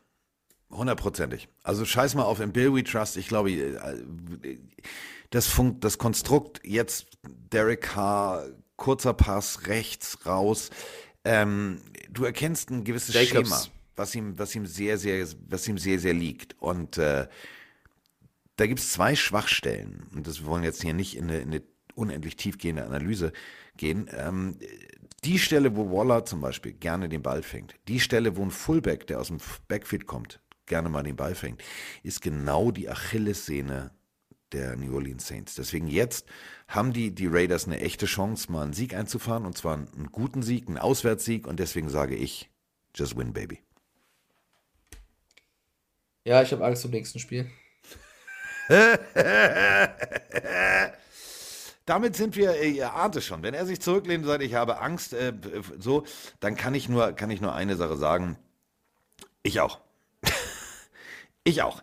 Ähm, deswegen machen wir einen Aufruf in eigener Sache. Und zwar ähm, Malte, unser werter ähm, T-Shirt-Mann, der rotiert ja schon gerade. Ne? Also er macht hier Rubber Duck und äh, Pillenei und was er alles gerade alles in der Herstellung hat. Aber wir haben noch einen Sonderwunsch. Und Malte, du musst jetzt mal genau zuhören. Servus Carsten, Servus Mike, hier mal wieder die Nena. Ähm, kurz mal eine Frage bezüglich euren Shirts. Ist es eigentlich auch mal angedacht, dass ihr mal irgendwie Frauenshirts oder sowas mit ins Repertoire aufnehmt? Weil ja, mit Männershirts ist das immer so eine Sache bei uns Mädels. Die sind da meistens immer ein bisschen unvorteilhaft. Ähm, genau, wäre cool, wenn es vielleicht irgendwann mal kommt. Ansonsten liebe Grüße und einen schönen kleinen Freitag aus Freising, beziehungsweise jetzt gleich Poing. Eure Nena, ciao! So, Nena. Irgendwie, irgendwo, irgendwann. Nicht mit 99 Luftballons, sondern mit der Deutschen Post wird tatsächlich dann ein Frauent-T-Shirt zu dir kommen, denn Malte ist da dran und äh, spätestens nächste Woche ist es soweit. Da gibt es nicht nur neue T-Shirts, sondern da gibt es dann auch Frauen-T-Shirts. Der ist ein geiler Typ, der Malte. Der arbeitet sich den Hintern ab. Apropos Hintern abarbeiten. Ganz kurz, ich möchte aus dem Chat nur vorlesen. Also ich finde es auch längst überfällig und sehr gut. Aber im Chat wurde reingeschrieben von Caro, die auch schon einige Shirts von uns hat. Hä? Die Shirts sind doch mega aus dem Shop. Und da sieht man, es gibt eben Frauen, die mögen auch Männershirts zu tragen. Gibt Frauen, die finden es cooler, wenn es ein bisschen taillierter ist. Ich finde es sehr schön, wenn wir dann ab nächste Woche beides anbieten. Ja, da können wir alles anbieten. Schön tailliert. Mike zieht das dann bei der Tour an. Schön tailliert und dann gehen wir durch Köln. Das wird super zum, zum, zum Training der Falconets. Haha, freue ich mich darauf. ähm, ähnlich äh, komisch wird auch die Situation. Ähm, ah, ich wollte noch was erzählen. Darf ich? Kurz? Ich weiß, ich muss zum. Flieger, aber ähm, Grüße gehen raus an die Barista-Fabrik in Frankfurt. Hörer von uns, ähm, richtig geiler Typ, hatte mir geschrieben, wenn ihr in Frankfurt seid, er dachte bei der Tour, wenn ihr in Frankfurt seid, kommt doch mal vorbei. Ich sitze in der Klassikstadt, also Mike, da weißt du, wo die geilen alten Autos stehen und so. Äh, da und da ist mein, äh, so, bin ich einfach mal vorbeigefahren. War ja, bin ja in Frankfurt gerade. Und zack, haben wir einen schönen Espresso getrunken und zack, habe ich mir eine Maschine gekauft. Eine gebrauchte, die wird Geil. jetzt repariert. So, ähm, was wollte ich jetzt noch sagen? Grüße. So, das war das. Ähm, auch ein cooler Typ, wirklich cooler Dude. Ähm, du merkst schon, ich möchte über dieses Spiel nicht reden. Weil ich. Ey, warte, ich lenke dich aus dem Chat nochmal ab. Jule schreibt rein, in Frauenshirts sehe ich aus wie eine Presswurst. Ela schreibt rein, in Frauenshirts bin ich eine abgebundene Blutwurst. Was habt ihr denn mit Würsten, Mädels? Und Mars schreibt rein, gibt doch Männer, die Frauenshirts tragen. Ich find's gut, umso mehr wir anbieten, kann jeder raussuchen, was er möchte. Genau. Aber ich find's sehr, sehr geil, wie die Meinungen bei dem Thema scheinbar auseinandergehen. Ja, also wir ziehen es nicht an. So, ähm, Würste, okay. apropos Würst.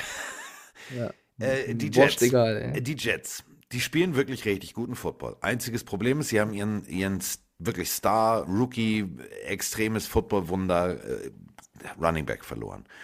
Und auf der anderen Seite haben wir einen Bill Belichick, der wahrscheinlich die ganze Woche jetzt schon in die Tischkante beißt und sagt, Alter, das passiert mir nicht nochmal jetzt. Ich muss, ich muss einen richtigen Gameplan abliefern. Ich muss dieses Quarterback-Problem lösen. Ich bin mir nicht sicher. Es ist ein Auswärtsspiel. Also die Patriots müssen zu den Jets.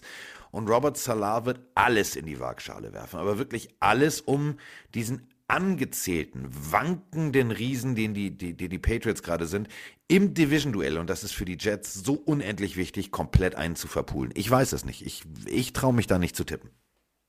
Mac Jones soll wohl starten. Ich würde es Mac Jones gönnen, zu zeigen, was er drauf hat. Ähm, in den letzten zwölf Spielen haben die Patriots nicht gegen die Jets verloren. Es gibt keinen im Jets Lockerroom, der es weiß, wie es ist, gegen die Patriots zu gewinnen als Jet.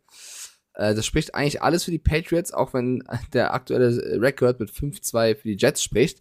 Äh, Brees Hall ist out mit einem Kreuzbandriss. Vielleicht die bitterste Nachricht überhaupt aus der letzten Woche, dass so ein junger Spieler, der so abgeht, jetzt so verletzt ist. Elijah Vera Tucker fällt auch aus, auch injured reserved. Also die sind sehr verletzungsgebeutelt und ähm, ich glaube, ich, ich habe ihn heute sehr kritisiert und das ist ja schon fast mal Majestätsbeleidigung. Aber ich glaube an den Slang und das Slang ist in Bill We Trust und deswegen als Patriots-Fan und auch wenn ich glaube, diese Woche eh ein Problem habe gegen dich, weil du schon mit Ravens ähm, 1-0 vorne liegst. Aber nur eins, ich habe auch abstruse Sachen Ja, getippt, aber so Vikings ja, und so. Ja, jetzt, die Vikings ist ja eigentlich so eher der Favorit. Ich tippe auf die Patriots und sage, Mac Jones wird ein gutes Spiel zeigen. Und ich glaube, dass den Jets, auch wenn sie Robinson aus Jacksonville geholt haben und mit Carter auch einen guten Running Back haben, ich glaube, der Ausfall von Brees Hall könnte sich bemerkbar machen. Er könnte sich bemerkbar machen, dadurch wird es knapp, knapp und Ja, noch knapp knapper. wird's. Aber Sir Ding Dong, Gangrene Germany. Ich weiß, ihr guckt am Sonntag. Achso, nochmal. Äh, in Oberhausen äh, findet ihr alle Infos natürlich auf der Seite der Gangrene Germany. Die gucken äh, zusammen. Die machen sozusagen ein Public Screening, denn Public Viewing heißt öffentlicher Leichenbeschau. Wusste ich auch nicht, aber ist tatsächlich so. Ähm, deswegen machen ein Public Screening und deswegen jetzt alle genau zuhören von der Gangrene Germany. J-E-T-S, Jets, Jets, Jets. Okay, also du tippst auf die Jets und ich auf die Patriots. Damit kommen wir zur nächsten Partie und einer Frage, die äh, Mike wahrscheinlich sofort in Kursiv und rosa mit dem Textmarker noch, äh, wenn er es ausgedruckt hat, äh, anmarkern würde. Servus Mike, Servus Carsten, Servus Pilnami. Äh, Frage zu meinen Steelers. Unser so oft geliebter Offense-Koordinator Matt Canada ist ja, also jeder liebt ihn. Ähm, Wäre es jetzt, also ich meine ja, wir haben ja einen super auf, äh, Linebackers-Coach mit Brian Flores. Wäre das nicht eine Möglichkeit zu sagen, hey, wir lassen das Brian Flores machen? Hat immerhin 17 Jahre Erfahrung. Und war Head Coach. Also es wäre eine Option. Ich, so, ich frage für einen Freund. In diesem Sinne, Steelers, here we go. Ja, ich habe das verstanden, was dein Freund im Hintergrund, dein vierbeiniger Freund, das klang nicht nach Dackel oder nach Collie, das klang eher so nach Schäferhund oder, oder deutscher Dogge. Ähm, ich verstehe die Frage. Ich verstehe sie komplett. Offensivkoordinator, keine Lust. Also äh, Steelers Football offensiv gefällt mir nicht. Ähm, der, der Koordinator entweder, weiß ich nicht, hat der, also einmal Goethes Faust lesen, was hier Vollgas und so. Äh, das funktioniert nicht. Wenn der wirklich gehen wird, wird man natürlich Brian Flores befördern. Ähm, dass er Brian Flores im Nacken hat, ist schon mal unangenehm. Aber die Partie wird auch unangenehm. Denn äh, die Pittsburgh Steelers mit einer so ausgewogenen ähm, Offense als auch Defense. Und du hast es ja gerade gesagt, Mike, die haben sich jetzt auch nochmal verstärkt. Einfach nochmal gesagt, ach komm, hier, bisschen nochmal abholstern, brauchen wir nochmal. Ähm, ich glaube tatsächlich, das wird ziemlich, ziemlich schöner Football, wenn man Eagles-Fan ist und nicht ganz so geiles Spiel, wenn man Steelers-Fan ist. Obwohl TJ Watt wieder angefangen hat, äh, richtig proaktiv zu trainieren. Das kann alles funktionieren. Aber überleg mal, die haben sich tatsächlich noch, also wirklich, die haben noch Quinn von den Bears geholt. Also die Eagles-Defense war schon böse. Was soll denn da jetzt kommen? Also wollen die, wollen die Köpfe abbeißen und was, was wollen die? Hier spricht der Dämon von Mike Stiefelhagen. Oh nein, nicht schon wieder der Steelers-Pups. Ich tippe auf die Pittsburgh Steelers gegen die Philadelphia Eagles und sage, es wird die erste Pleite für Philly. Oh, ich hab dir gesagt, Digga, nicht frühmorgen schon Nacho mit vier Käse. Digi, ich bin seit 15 Stunden hier bei Twitch Live. Der Dämon kommt raus. Ich sage wirklich allen Ernstes, die Steelers werden die Liga schocken und in einem komischen Spiel gegen die Eagles gewinnen. Man sollte nie gegen deinen Dämon setzen, aber ich tue es trotzdem. da, mach doch. Apropos Gegensätzen. Freunde, ich weiß nicht, ob ihr es mitbekommen habt, bei Twitter ähm, gab es plötzlich eine riesengroße Diskussion, ähm, weil ich aus Spaß ein Bild habe basteln lassen von Hans Ewald, der hatte da Bock drauf, ähm, für unsere Pizza Nacho vier Käse. Dr. Oetker ist ins Rennen gesprungen und äh, ja, wir prüfen das und super und fragt auch die Community. Die Community hat mehr Likes dagelassen als auf jedem anderen, ich verstehe die Welt gerade nicht, auf jedem anderen Dr. Oetker Tweet. und Dr. Oetker sagt, ja, wir prüfen das mal, ob wir dieses Produkt und ob wir mit Ihnen zusammenarbeiten wollen. Heute Morgen kam die Absage, möchten Sie nicht. Möchten Sie nicht. Möchten Sie nicht. Sie möchten nicht und Football und nee und möchten Sie nicht. Also, alle da draußen. Die mögen uns nicht. Hey, ich kenne nur einen Doktor, Dr. Dre. So, damit ist das klar. Ab jetzt gibt es nur noch Wagner Pizza. Oder. So, wo war mich? ja, ist das so. Weißt du? Also da hätte ich doch einfach mal gesagt, ey, ohne schon mehr Likes als auf allem anderen, was wir jemals irgendwie hier getwittert oder Social Media mäßig gemacht haben. Lass uns doch mal diese Pizza mal machen. So, also da hätten, glaube ich, einige in der Community, vor allem äh, zum Super Bowl, sehr viel Spaß dran gehabt. Aber nein, nein, haben wir uns überlegt, möchten wir nicht. Ja gut, dann nicht. So, ähm, das apropos äh, Pups. So bin ich drauf gekommen, nämlich viel Käse muss ich, also ihr wisst schon was, ähm, Laktoseintolerant, deswegen Mike's Dämon. Ähm, kommen wir jetzt zu, oh Gott, Tennessee gegen Houston. Die Tennessee Titans müssen nach Houston und Houston zu Hause ist ein unangenehmer Gegner und das meine ich wirklich ernst, ein echt unangenehmer Gegner. Und ähm, vielleicht brechen wir es einfach mal runter, um zu sagen, wenn auf der einen Seite Derek the fucking Beast Henry nur 538 bzw. 536 Yards hat und auf der anderen Seite sein Gegenüber Pierce bei den Houston Texans 504 Yards, dann läuft es momentan im wahrsten Sinne des Wortes nicht so rund für die Tennessee Titans. Ich bin gespannt, was das für ein Spiel wird. Ja, ich habe auch irgendwas in mir, Schon wieder! was sagt, das könnte ein, ja, kleines, äh, auch eine Überraschung werden. Ich glaube, dass die Texans zu Hause nicht zu unterschätzen sind. Und die Titans haben mich jetzt auch nicht komplett überzeugt. Ähm, mir gefällt Pierce als Running Back. Ich finde, die Texans spielen leidenschaftlich. Ich finde Brandon Cooks nicht schlecht. Ich gehe schon wieder, ich werde halt wild, wenn ich verliere, dann halt richtig. Ich tippe hier auf Houston tatsächlich, schon wieder auf den Underdog. Ähm, ich glaube, dass die zu Hause die Titans ein bisschen überraschen werden mit ihrem Kampfgeist. Was ich sehr geil fand, was du auch gesehen haben wirst, ist das wohl neue Stadion, was bald in Tennessee entsteht. Das sah wirklich insane aus. Also die Bilder müsst ihr mal bei Twitter und Co. abchecken. Das hatte schon was von so einem halben Einkaufszentrum mit Stadion drin. Also was die Aber da auch das, was die pflanzen, al- als Grafik hochgeladen Mhm. haben für ihre Architekturzeit. Fand ich- Geiler Scheiß. auch geil, vor allem mit diesen drei äh, Büffeln vorne als, Die- als Denkmal oder so, das fand ich geil. 20 Aber Meter ich- hoch sein sollen. Ist, Ja, ey, das, also, wow. das ist ein Ereignis. Aber so vom, vom Gesamteindruck hatte so das Bildstein für mich so was wie so ein futuristischer College-Campus irgendwie. Und das Tennessee-Ding war wirklich, also wirkte auf Bildern massiv, immens, beeindruckend, keine Ahnung. Mal gucken, wie es dann aussieht, wenn es fertig ist. Also beides sehr, sehr geil auf jeden Fall. Äh, aber das, das war eine ziemlich coole Nachricht aus, ähm, aus Tennessee, aus Nashville. Ich tippe auf die Texans, Carsten. Let's go. Und das ist, und wenn ihr jetzt sagt, ja, Mike dreht wieder durch. Nein, Mike dreht nicht durch. Es wird ein enges Spiel. 1350 Yards ist das, was David Davis Mills durch die Luft bewegen konnte. Und Mhm. Ryan Tannehill nur 1097. Wir haben schon darüber gesprochen, dass äh, ein Pierce fast so viel gelaufen ist wie Derrick Henry. Und wenn wir jetzt nochmal Folgendes sacken lassen. Mr. Collins, deine Tastatur, kauf dir mal eine leise Tastatur. Das klingt immer wie, der, wie, wie hier Jerry Lewis. Was noch früher die lesen mit der Ding klingt, der Ding klingt. tschick.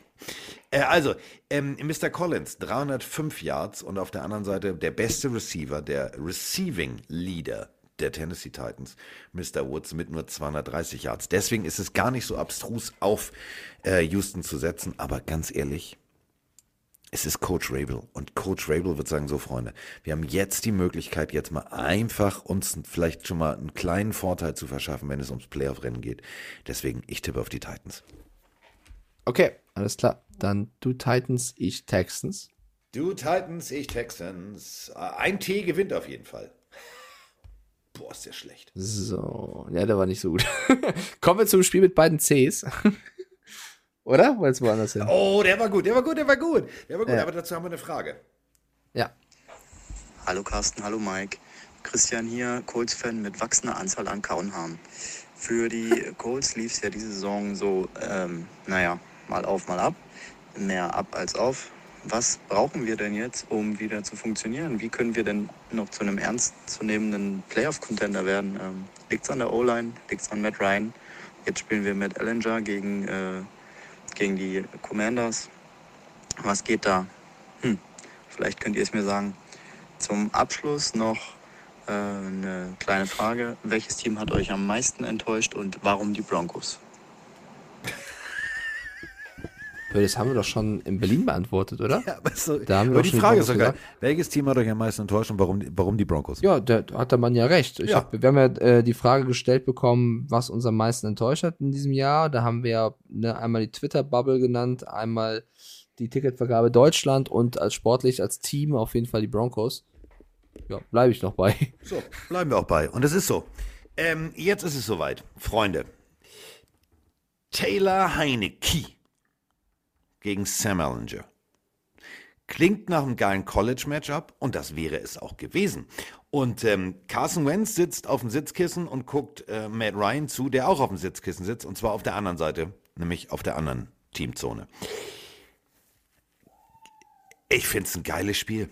Ich meine das jetzt echt ernst. Ihr denkt jetzt, ist der besoffen? Nein, bin ich nicht. Es ist wirklich ein geiles Spiel, denn ich habe hier zwei junge Quarterbacks, die um ihre Zukunft spielen, die um ihre Existenz spielen, die Spielfreude. Natürlich, Mike hat es mal gesagt, bei Taylor Heineke hast du immer Highlight, sowohl negativ als auch positiv. Ja, der Zimmer das Ding 80 Yards tief. Einziges Problem ist, alle tragen weiß, nur sein Team trägt rot. So, das kann passieren, aber dafür sieht's geil aus.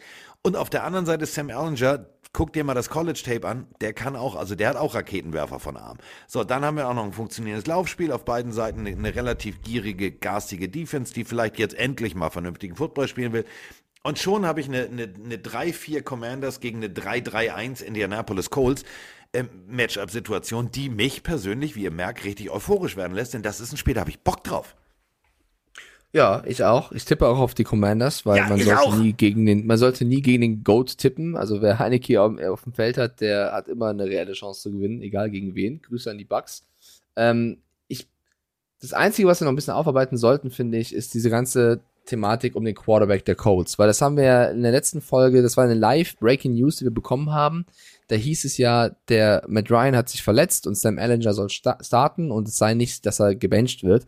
Mittlerweile ist ja klar, Frank Reich hat ja gesagt, bis zum Ende der Saison plant er mit Sam Ellinger als Starting Quarterback. Er bencht ähm, Matt Ryan, der in sämtlichen Statistiken äh, eigentlich relativ weit vorne ist, also zumindest bei Average Yards und Completion ist er in den Top 5. Klar, bei Interceptions ist er auch Zweiter. Er ist aber auch der mit der meistgesackte Quarterback der Liga, was auch zeigt, dass die O-Line, Jonathan Taylor wird es bestätigen, dieses Jahr sehr, sehr schlecht spielt.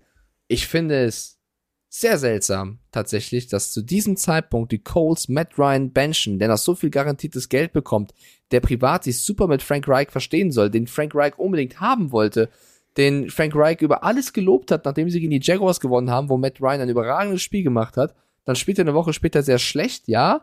Und dann wird er gebencht gegen Sam Ellinger, der starten darf, anstelle von Nick Foles, der vor zwei Wochen erst den zweiten Job an Ellinger verloren hat. Sehr, sehr wild, was auf dieser Position abgeht. Und das mit Frank Reich, der eigentlich ein großer Ryan-Fan ist. Ich kann es nicht verstehen. Und wenn du in den letzten Jahren siehst, wer da alles gestartet hat, von einem Brissett, einem Rivers, einem Luck natürlich irgendwann, einem Wentz, wie du siehst, was für Quarterbacks die holen, die ja alle, wo. Ja, genau, Da Manning. noch. Die, die in den letzten vier, fünf Jahren grundsolide waren, ja, aber immer wieder gehst du zum nächsten, gibst Geld aus, hast Dead Cap, das ist ja auch kein vernünftiges ähm, Calling und so kommst du ja nicht voran. Ich kann beim besten Willen nicht verstehen, warum du jetzt Matt Ryan benchst. Ja, er hat Fehler gemacht, er hat auch gute Spiele gehabt. Da muss Sam Ellinger im Training wirklich die, die, weiß nicht, alles in Grund und Boden spielen, dass du sagst, der muss rein, der Junge. Aber ich, ich, ich verstehe den Move nicht. Zumal nicht Frank Reich ihn zwei Wochen vorher lobt, mit ihm gut sein sollen, ihn unbedingt haben wollte. Es war sein Mann und jetzt bencht er ihn. Und Matt Ryan hat ja selber schon darauf reagiert jetzt mit den, mit den Worten, ich bin selber geschockt. Also, ich kann das von außen, wenn ich nicht beim Training bin und mit den Leuten rede, nicht verstehen. Ja, höchstens, dass du halt wirklich feststellst, dass Sam Ellinger einfach ähm, in das System besser reinpasst. Und das werden wir sehen. Wenn das, Aber- wenn das funktioniert, dann äh, hörst du schon mal piep, piep, piep. Das ist Mhm. der Rückwärtsgang vom Umzugswagen von äh, Matt Ryan, weil der packt dann schon mal. Dann ist, äh, dann ist Rente, dann ist Feierabend. Angenommen, das ist so, dann mach's doch cleverer. Dann sag, Matt Ryan ist verletzt, am Wochenende spielt Ellinger und guck ihn dir an. Warum sagst du, wir nehmen ihn zu, raus, äh, Matt Ryan, und Ellinger startet bis zum Ende der Season? Also dann lehnst du ja so weit aus dem Fenster, da fällt ja schon was raus. Weil wenn der Junge jetzt nicht gut spielt, das ist jetzt auch für ihn eine Drucksituation, vor allem die Commanders Defense kann wehtun, dann ist er halt Ja, verbrannt. Es ist, es ist, Weißt du, es ist halt übertrie übertriebenes Risiko, finde ich. Frankreich. Weißt du, das ist halt klassisch. Nein, doch. Oh. Also mal abwarten. Also wir beide tippen auf äh, die Commanders. Ich habe eine Sache, die ich mit dir mal besprechen wollen würde. Wir haben vor der Saison so viel diskutiert und ich habe ich hab zehn Sachen mir aufgeschrieben, die mich komplett verwundern. Also wir sind jetzt, ist offiziell ein Drittel der Saison um. Hätten wir vor der Saison darauf Geld gewettet, wär, also wäre nicht ausgegangen. War so ein Gespräch, was ich in dieser Barista-Fabrik hatte. Die Seahawks haben also den besten Rekord der NFC West. Die Jets stehen 5-0. Daniel Jones führt, diese, 5-2, ja. führt die Liga an in Game-Winning Drives. Die Eagles spielen richtig geilen Football. Aaron Rodgers spielt nicht wie ein Top 5 Quarterback. Matt Ryan ist inzwischen gebencht. Und ähm, die Browns haben keine Top 5 Defense. Und Giselle und Brady sind nicht mehr zusammen. So, und der- das sind alles Das sind Sachen, ey, ohne Scheiß, wie schnell die, also. Aber deswegen lieben wir die NFL. Das haben mir ja super viele Leute geschrieben. Freilos Bears, haha, Mike, guck mal. Das ist doch das Geile, dass wir jede Woche sitzen, Zahlen analysieren, uns Sachen anschauen, Wie ich gerade sagte. Sachen besprechen, wo wir sagen, wenn wir das vor der Ja. Saison, wenn wir das vor der Saison jemandem gesagt hätten, die Browns haben keine Top 5 Defense, hätte jeder gesagt, Alter, bist du nicht ganz dicht, was labert ihr? Ich höre einen anderen Podcast, ihr habt doch keine Ahnung. Das kann alles passieren. Aber das ist ja genau das Geile an diesem Sport, warum wir alle das lieben. Wir lieben es, drüber zu reden, wir lieben es, drüber zu diskutieren. Am Ende sind alle Zahlen, alle Stats, alle Namen so egal, wenn es um Football geht und dann einfach die Tagesform entscheidet und alles passieren kann. Das Spiel kann in so kurzen Momenten komplett kippen.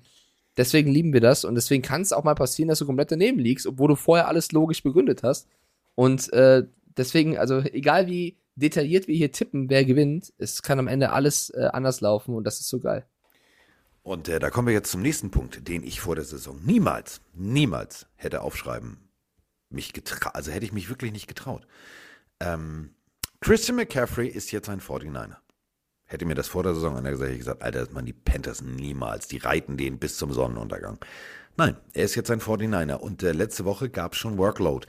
Heißt, äh, er durfte schon ran. Und jetzt ist es soweit, die San Francisco 49ers im direkten Divisionsduell bei den LA Rams. Und trotzdem ist es ein Heimspiel für die 49ers, denn ähm, ich habe mir mal angeguckt, wie viel Tickets Fanclubs laut eigener Aussage in San Francisco via Social Media verkündet haben, mit wie vielen Leuten die da hinfahren.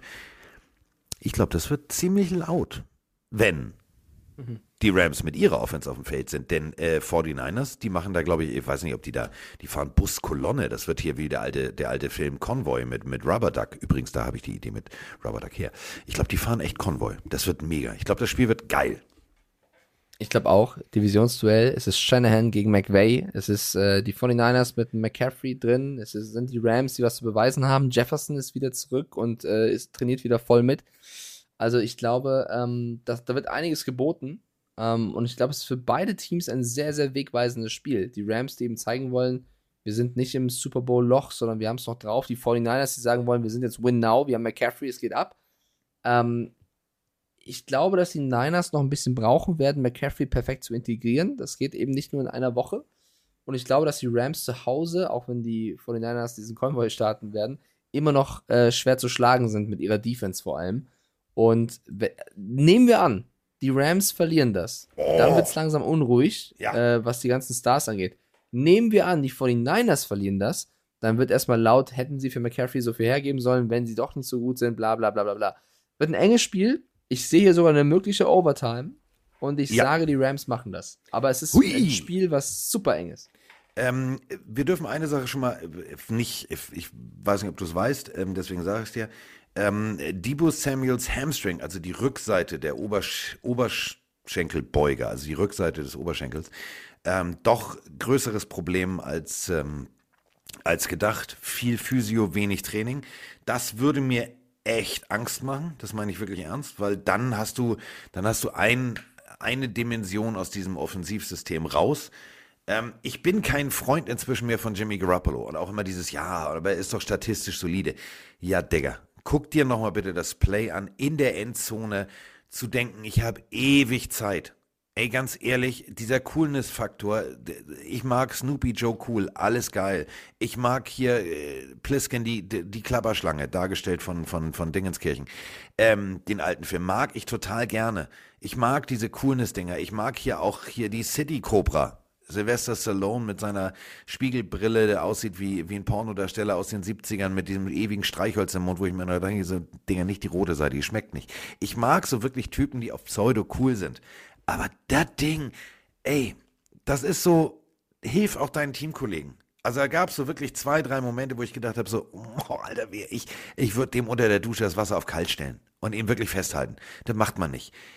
Der muss jetzt, und das meine ich jetzt wirklich ernst, der muss jetzt ganz, ganz, ganz viele gute Plays haben, um diesen Lockerroom auch wieder auf seine Seite komplett zu ziehen. Denn es gab ganz viele Blicke, wenn du dir mal, ähm, wir haben es ja im, im, Studio gehabt, und das ist immer so schade, dass ihr das leider nicht seht. Wenn jetzt Werbung ist, ähm, dann machen natürlich auch, keine Ahnung, die Kamerajungs putzen sich mal die Nase oder machen sich die Schübern zu und lassen die Kamera einfach kurz stehen. Und dann siehst du natürlich manchmal Bilder von, von der Seitenlinie, wo du dir denkst, uh, da ist jetzt keine gute Stimmung. Oder, ey, die sind extrem motiviert. Da war wirklich, da war Jesus an Karfreitag, also schlechte Laune. Deswegen glaube ich, dass Jimmy Garoppolo alles dran setzen wird, diese Partie für sich zu entscheiden. Und deswegen sage ich, Mike hat völlig recht mit, es könnte eine Overtime geben, es könnte knapp werden, aber ich sage 49ers. Ja, ist eigentlich sogar auch der sichere Tipp, weil die Rams ja so, also von den Rams sind die 49ers so ein kleiner Angstgegner. Die letzten Male äh, sah es ja nicht so gut aus. Ich, ich finde es auch sehr extrem schade, dass Trey Lance sich äh, verletzt hat. Ich hätte ihn gerne in dieser Offense gesehen, mit auch McCaffrey jetzt, das wäre spannend geworden. Ähm, ich glaube, die nächsten Jahre sind für die Niners echt sehr gute Jahre. Ähm, Dann haben wir hier wieder den nächsten Tipp, wo wir auseinandergehen und haben jetzt noch ein Spiel zu tippen, weil die Chiefs und die Chargers in der Bye Week sind. Pilnami. Ja. Pilnami, let's ride. Moin Mike, mein Carsten. Schöne Grüße aus dem Homeoffice. Ich habe eine Frage zu den Giants. Und zwar, Daniel Jones sieht in den letzten Wochen stetig besser aus. Sollte man überlegen, ihm einen neuen Vertrag zu geben? Und was müsste man mit Shaquan Barkley machen? Dessen Vertrag läuft ja jetzt leider auch aus. Und als Giants-Fan würde ich mir natürlich Barkley zurückwünschen. Könnte man ihm vielleicht den Franchise-Tag geben oder muss man ihn vielleicht ziehen lassen? Giants Football ist momentan guter Football. Giants Football hat sich mit Dable einen Coach geholt, der ein Team führen und vor allem der ein Team auch ja, formen kann. Wir sehen einen Daniel Jones, der besser ist als ein Daniel Jones. Also ich glaube, selbst ein Daniel Jones ist morgens manchmal überrascht über Daniel Jones. Und äh, das ist eine Situation, das kannst du als Coach bewirken, wenn du wirklich gute Arbeit leistest. Brian Dable wird sich einen feuchten Furz drum kehren, ob jetzt schon die, die, die, die Vertragssituation, ob dies, ob das. Der sagt sich, Digga, wollen wir erstmal Playoffs, dann können wir über Geld reden. Und das wird auch nicht seine Aufgabe sein. Ich, ich mache es ungern, also wirklich, das mache ich selten. Ich habe mit Fußball nichts am Hut, aber ich habe gestern äh, gelernt, jetzt wird Mike mich so loben, ich habe gestern bei RTL Fußball geguckt, nämlich, ja, ich, so, ich bin nicht zu Hause, so, da muss man auch ab und an mal andere Sachen gucken. Ähm, ich habe gestern Euroleague geguckt. Und ich habe die Vereinsstruktur gestern im Interview erklärt bekommen vom SC Freiburg, dass der Trainer die Trainersachen macht und der Geschäftsführer die Geschäftsführersachen macht. Und ähm, das sollten, was schmeißt du denn da jetzt im Hintergrund schon wieder weg? Gar nichts, das war Froni im Flur. Achso. Ähm, und ich glaube, diese Situation sollte man auch als Giants-Fan, als Giants-Mitarbeiter und vor allem als Giants-Coach machen, dass man einfach sagt, Alter, es läuft jetzt gerade. Never change a running system. Fokus bleibt nach vorne, nicht nach rechts, nicht nach links. Daniel Jones, ja, ist jetzt gut, aber das, so kannst du auch upgraden, notfalls für weniger Geld, indem du was Junges holst. Und Barclay, ja, ist, wenn er gesund bleibt, ja, dann ist er tatsächlich das Geld wert, dann gib ihm Franchise-Tag, aber mach jetzt nicht den Kasper, dass du sagst, fünf Jahre für 793.158 pro Minute. Das ist zu viel, das ist zu Quatsch. Ich stimme dir zu 100% zu. Ich bin sehr stolz auf den Freiburg-Vergleich. Ich würde auch Ja, sagen, ne? ich, ich habe glaube auch, Fußball geguckt. Ja, sehr gut. Ja. Dass ähm, Dable das genauso handhaben wird. Der wird sagen, wir haben jetzt die letzten Jahre nicht so geliefert, dieses Jahr sollten wir liefern, danach reden wir über Geld und ähm, das ist auch die richtige Marschroute, weil selbst wenn ein Barkley gehen sollte oder ein Jones, ich glaube, die Giants haben einen, einen Head Coach gefunden, der aus wenig sehr viel macht. Und wenn du einen Barkley oder einen Jones abgibst, bekommst du auch da was dafür oder es entsteht eine Möglichkeit, da was Neues zu finden. Deswegen glaube ich wirklich, dass die Giants sich zurücklehnen können, das Jahr erstmal spielen können und dann die besten Karten haben, weil es wirkt wirklich so, also ich habe selten einen Coach oder auch, da muss auch sehr viel Lob an Mr. Schön, Joe Schön gehen, der als Manager ja mitgewerkelt hat und Dable geholt hat. Ähm, da haben sie jetzt zwei Jungs gefunden, die auf Anhieb den Verein, die Franchise super umgekrempelt haben und ein neues äh, ja, Fundament äh, erstellt haben. Und deswegen, ähm, solange die beiden da sind, glaube ich, äh, die werden schon die richtigen Entscheidungen treffen. Und sie müssen jetzt, also die Giants, sie äh, haben noch einen Spieler abgegeben, darüber sprechen wir gleich nochmal gesondert zum Abschluss. Ähm, sie müssen jetzt gegen Seattle ran. Und Seattle zu Hause ist schon mal eh unangenehm. Mit Russell Wilson und Konsorten war das tatsächlich eine Macht. Es ist mit Geno Smith eine richtige Macht. Denn, und das darf man jetzt nicht unterschätzen, früher war die Erwartungshaltung, ach, wir haben Russell Wilson und wir sind die, wir haben Marshall Lynch und wir müssen Spiele gewinnen und wir werden Spiele gewinnen, weil wir sind geile Typen. Jetzt ist die Erwartungshaltung, Alter, sind wir geile Typen, mit uns hat keiner gerechnet, aber wir sind geile Typen. Und das ist eine ganz unangenehme Stimmung, sowohl offensiv als auch defensiv technisch. Du hast einen Geno Smith, der elf Touchdowns, drei Interceptions. Auf der anderen Seite Daniel Jones, sechs Touchdowns, zwei Interceptions. 1712 Yards. Alter, das ist, das ist, wow. Also wirklich, Ja. mega. So, und dann hast Ja, du äh, eine komplette Community, eine Fanbase in Seattle, die sagt, hoch die Tassen. Wir haben, wir, wir haben keine Chance, aber wir haben sie bis jetzt genutzt. Wir spielen geilen Football und jetzt vergenusswurzeln wir komplett die Giants. Das wird so ein geiles Spiel. Ja, stand jetzt werden die Seahawks eher der Favorit als die Buccaneers in München tatsächlich. Ähm, ich glaube auch, es wird ein geiles Footballspiel. Es ist das Spiel von den zwei Teams mit dem besten Winning Record. Auch das hätte man vielleicht nicht gedacht vor einigen Wochen. Und ich bin bei dir. Ich glaube, das wird ein sehr, sehr geiles Footballspiel. DK Metcalf könnte fehlen. Kenneth Walker macht sehr viel Spaß auf der Running Back Position. Beide Teams so ein bisschen, an die keiner geglaubt hat und die auftrumpfen. Deswegen, das ist mit so mein liebstes Matchup diese Woche. Und ich gehe einfach mit den Giants, weil ich möchte, dass die äh, Erfolgsgeschichte weiter geschrieben wird. Aber ich glaube, dass Seattle zu Hause echt eine harte Nuss ist.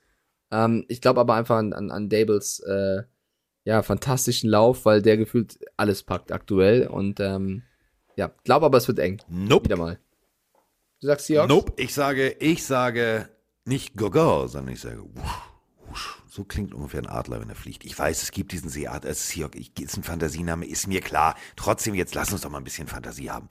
Ich glaube in Geno Smith, ich glaube an Geno Smith und ich glaube mit Geno Smith. So, Geno Smith, Seahawks. Glaube ich auch. Und dann kommt der Game-Winning Drive von Mr. Jones. Ach, jetzt hör doch auf. hör doch auf. Okay, dann tippst, tippst du auf die Seahawks, äh, ich auf die Giants. Wir müssen den Trade von Kadarius Tony noch besprechen, der Ja, zu den Chiefs gewechselt ist. Gerne. Trade Alert. Meine Chiefs traden für den Giants Right Receiver Kadarius Tony, der 2021 als First Round Pick anstelle 20 bei den Giants genommen wurde. Seine Stats sind 41 Receptions auf 60 Targets, 420 Yards und im Durchschnitt 10,2 pro Pass. Fand ich jetzt ehrlich gesagt sehr überraschend. Der Trade ist jetzt, äh, ich sag mal so kurz vor sieben, kurz nach sieben am Donnerstagabend passiert. Ja, bin mal gespannt, wie die Leistung bei den Chiefs ist und euch allen ein schönes Footballwochenende. Ich finde den Trade gut. Da kriegt jemand eine zweite Chance, der im System der Giants, der sich da vielleicht nicht wohlfühlt, der nicht so. Und wenn Andy Reid eins kann, dann ist es wie Bill Belichick Spieler finden, die vorher vielleicht nicht unbedingt jeder auf dem Zettel hatte. Der Typ ist schnell. Ich habe mir das Highlight-Tape vom, vom College schon mal angeguckt. Der Typ ist schnell, hat einen guten Radius, cuttet sehr, sehr gut, also ne, vermeidet gut den Kontakt, wenn er den Ball hat. Ähm, es ist eine Win-Win-Situation. Jetzt für alle Beteiligten. Wenn der Typ funktioniert, sind die Chiefs, sind die Chiefs glücklich. Wenn der Typ funktioniert, hat sich auch der, also wirklich der Trade, der Pick gelohnt, ihn wegzugeben. Wenn er nicht funktioniert, hast du nicht viel verloren. Und auf der anderen Seite, bei den Giants hätte es nicht mehr funktioniert, warum auch immer. Vielleicht fühlt er sich nicht wohl, vielleicht ist er allergisch gegen Blau, man weiß es nicht. Ähm, somit haben die Giants aus einem Pick, der nicht funktioniert hat, immer noch was rausgeholt. Deswegen für beide Seiten eine gute Situation. Mm, weiß ich nicht. Also mir missfällt ein bisschen. Ja, ich verstehe deinen Ansatz, das ist jetzt nicht falsch oder so. Ich sehe es so ein bisschen, noch ein bisschen anders. Ich, mir gefällt dieses Verhalten von Kadarius Tony einfach nicht. Das ist für mich einfach, äh, da reagiere ich allergisch gegen. Äh, ich finde, dass die Giants es gut gemacht haben, weil sie Picks bekommen für einen Spieler, der bei ihnen nicht funktioniert hat. Das hast du ja auch gerade gesagt, da bin ich bei dir. Die Chiefs bekommen jemanden, der theoretisch das Potenzial hat, komplett zu rasieren. Deswegen macht ein Win-Win-Ansatz ja auch Sinn oder ergibt Sinn. Ich finde aber, dass die Chiefs mittlerweile alle Receiver eigentlich gut überzeugen und gut spielen. Ich finde, dass Juju Smith-Schuster ähm, ein Level erreicht hat, wo er Tyreek Hill vergessen lässt oder zumindest so spielt, dass er wirklich äh, in diese Rolle erster Receiver reinschlüpft. McCall Hartman ist ein Receiver, der in super viele Situationen einges ein eingesetzt werden kann, auch als Läufer. Ähm, Verdes Scantling, okay, mit Abstrichen. Das ist der einzige, wo du sagen kannst, da hast du vielleicht, wenn Tony komplett abliefern sollte, ein Upgrade gefunden. Aber insgesamt finde ich nicht, dass die Chiefs jetzt unbedingt noch diesen Receiver gebraucht hätten. Ich hätte eher vielleicht irgendeine Defense-Nummer investiert. Deswegen weiß ich nicht, ob das wirklich Sinn macht. Warum mich das alles ein bisschen stört, ist das Verhalten von Tony. Denn äh, die Giants lebt jetzt nicht von ihren Receivern, das ist klar.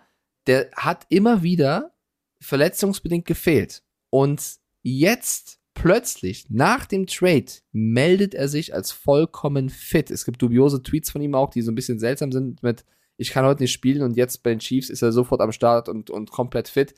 Das wirkt, also es hat den Anschein, und das betone ich nochmal, Anschein, dass er wirklich weg wollte, deswegen nicht mehr gespielt hat, um halt sich nicht zu verletzen. Und jetzt, wo er sein, sein Team gefunden hat, ist er auf einmal healthy und geht ab. Das mag ich nicht. Nein, und das, finde ich nicht in Ordnung. Das, das, das habe ich auch nicht bewertet. Ich habe nur von Mhm. beiden Geschäftsseiten den, den, den, die Ak- Genau, und da, Aktion. da sage ich halt, ich hätte halt an Chiefs Stelle die Picks vielleicht eher für die Defense genutzt, als für einen potenziellen Kracher in der Offense, weil du schon gute Leute hast. Aber ich, ich würde nicht für einen Spieler traden, der so verwackelt ist, so ein bisschen im Kopf, weil äh, ich, ich mag nicht dieses Verhalten, dieses, ich will hier raus und gehe dahin und ich finde, er hat jetzt noch nicht so überzeugt bei den Giants, im College ja, bei den Giants, dass du sagst, mein Gott, ist er abgegangen. Und deswegen ähm, bin ich da ein bisschen vorsichtig. Ich glaube aber, dass die Giants tatsächlich, auch wenn sie jetzt einen guten Rekord haben, und da haben wir dieses Jerry Judy-Gerücht ja gehabt, ich glaube, die müssen ein bisschen was auf Re- Receiver-Position tun, weil Kenny Golladay war ein Schuss in den Ofen, äh, Richie James kann auch nicht alles machen, Tony ist jetzt auch noch weg, äh, Slayton ist noch am Start, Shepard, ja, also irgendwas musst du noch machen, weil äh, du, im Vergleich zu anderen Teams, die gerade einen positiven Rekord haben, haben sie mit den schwächsten Receiver-Korb. Da, da hast du völlig recht. Dieses, jetzt bin ich wieder fit übrigens. Also, äh, ist, ist nicht cool. Ähm, defensivtechnisch will ich nur kurz, ich will dir nicht widersprechen, weil ich heute echt auf Peace gebürstet bin. alles gut. Ähm, von den letzten, äh, vom letzten Draft gefühlt 72 Prozent der Picks gingen nur für Defense-Spieler drauf und die haben sich wirklich gut aufgestellt mit Kalafdis und so weiter und so fort. Weiß ich, was du meinst, aber trade-technisch war da jetzt nichts dabei, wo du sagst, boah, geil, brauchst du. Nächstes Jahr, du hast, du hast von der Vertragsstruktur her niemanden, der gefährlich werden könnte, dass er plötzlich zu teuer wird oder weg will. Diese Defense hat drei, vier junge Spieler bekommen mit Kalafdis, äh, in der Secondary noch jung. Das funktioniert. Deswegen Receiver, wenn dir einer ausfällt, ein Hartman sich verletzt oder, oder, oder macht es Sinn, jemanden zu haben, der rein theoretisch könnte. Und da sind so viele hypothetische Sachen drin, deswegen da gebe ich dir wieder recht, diese charakterliche Nummer. Aber wenn einer Charakter äh, verbiegen kann und gerade biegen kann und richtig rücken kann, dann ist es Andy Reid. Ich bin mal sehr, sehr gespannt. Das stimmt. Apropos. Aber zu den. Stats, warte, zu, zu den Stats möchte ich noch kurz gegenhalten. Die Chiefs haben die beste Offense der Liga, wenn es nach Punkten geht. 31,9 Punkte pro Spiel ist top. Also das ist schon die beste Offense. Und defense-technisch, was erlaubte Punkte angeht, sind es 24,6 und das ist die acht schwächste Defense. Auch wenn ich bei dir bin, Kalafdis und Co. super Ergänzung. Aber wenn ich die acht schwächste Defense und die beste Offense nach Punkten hätte, weiß ich nicht, ob ich Kadarius Tony hole. Aber bin bei dir. Wenn ihn einer gerade rücken kann, dann Mr. Reed. Gerade Rücken ist auch das Stichwort. Oh, Die Browns. Also Halloween. Juhu. Ungefähr genauso gruselig finde ich momentan die Leistung der Browns Defense als auch der Browns Offense. Ähm, ja, Nick Chubb, super. Der ist aber auch irgendwie gefühlt die Offense. Der ist die komplette Offense. Ähm, Cincinnati, Jamar Chase. Hm, es zwickt. Und es ist äh, nicht questionable, sondern es ist doubtful, dass der junge Mann spielt. Ähm, ich bin sehr, sehr, sehr gespannt, was da passieren wird. Ähm, ich wünsche es den Bengals, dass sie diese Partie deutlich gewinnen, ähm, weil sie einfach momentan im Aufwind sind und diesen ganzen Super Bowl Blues hinter sich gelassen haben. Äh, Borrow letzte Woche, entschuldige bitte, also wir reden hier von Jahrzahlen. Ich, ich breche das nochmal runter. Vorhin schon, ne? 1700, mega! 1200, mega! 2097. Was ist denn das? Das ist mega, mega. Also äh, Joe Burrow hat, ist wieder Joe Burrow von vor dem Super Bowl. Also vor der Niederlage. Und ich glaube ganz ehrlich, die Bengals, die, die gewinnen das Ding.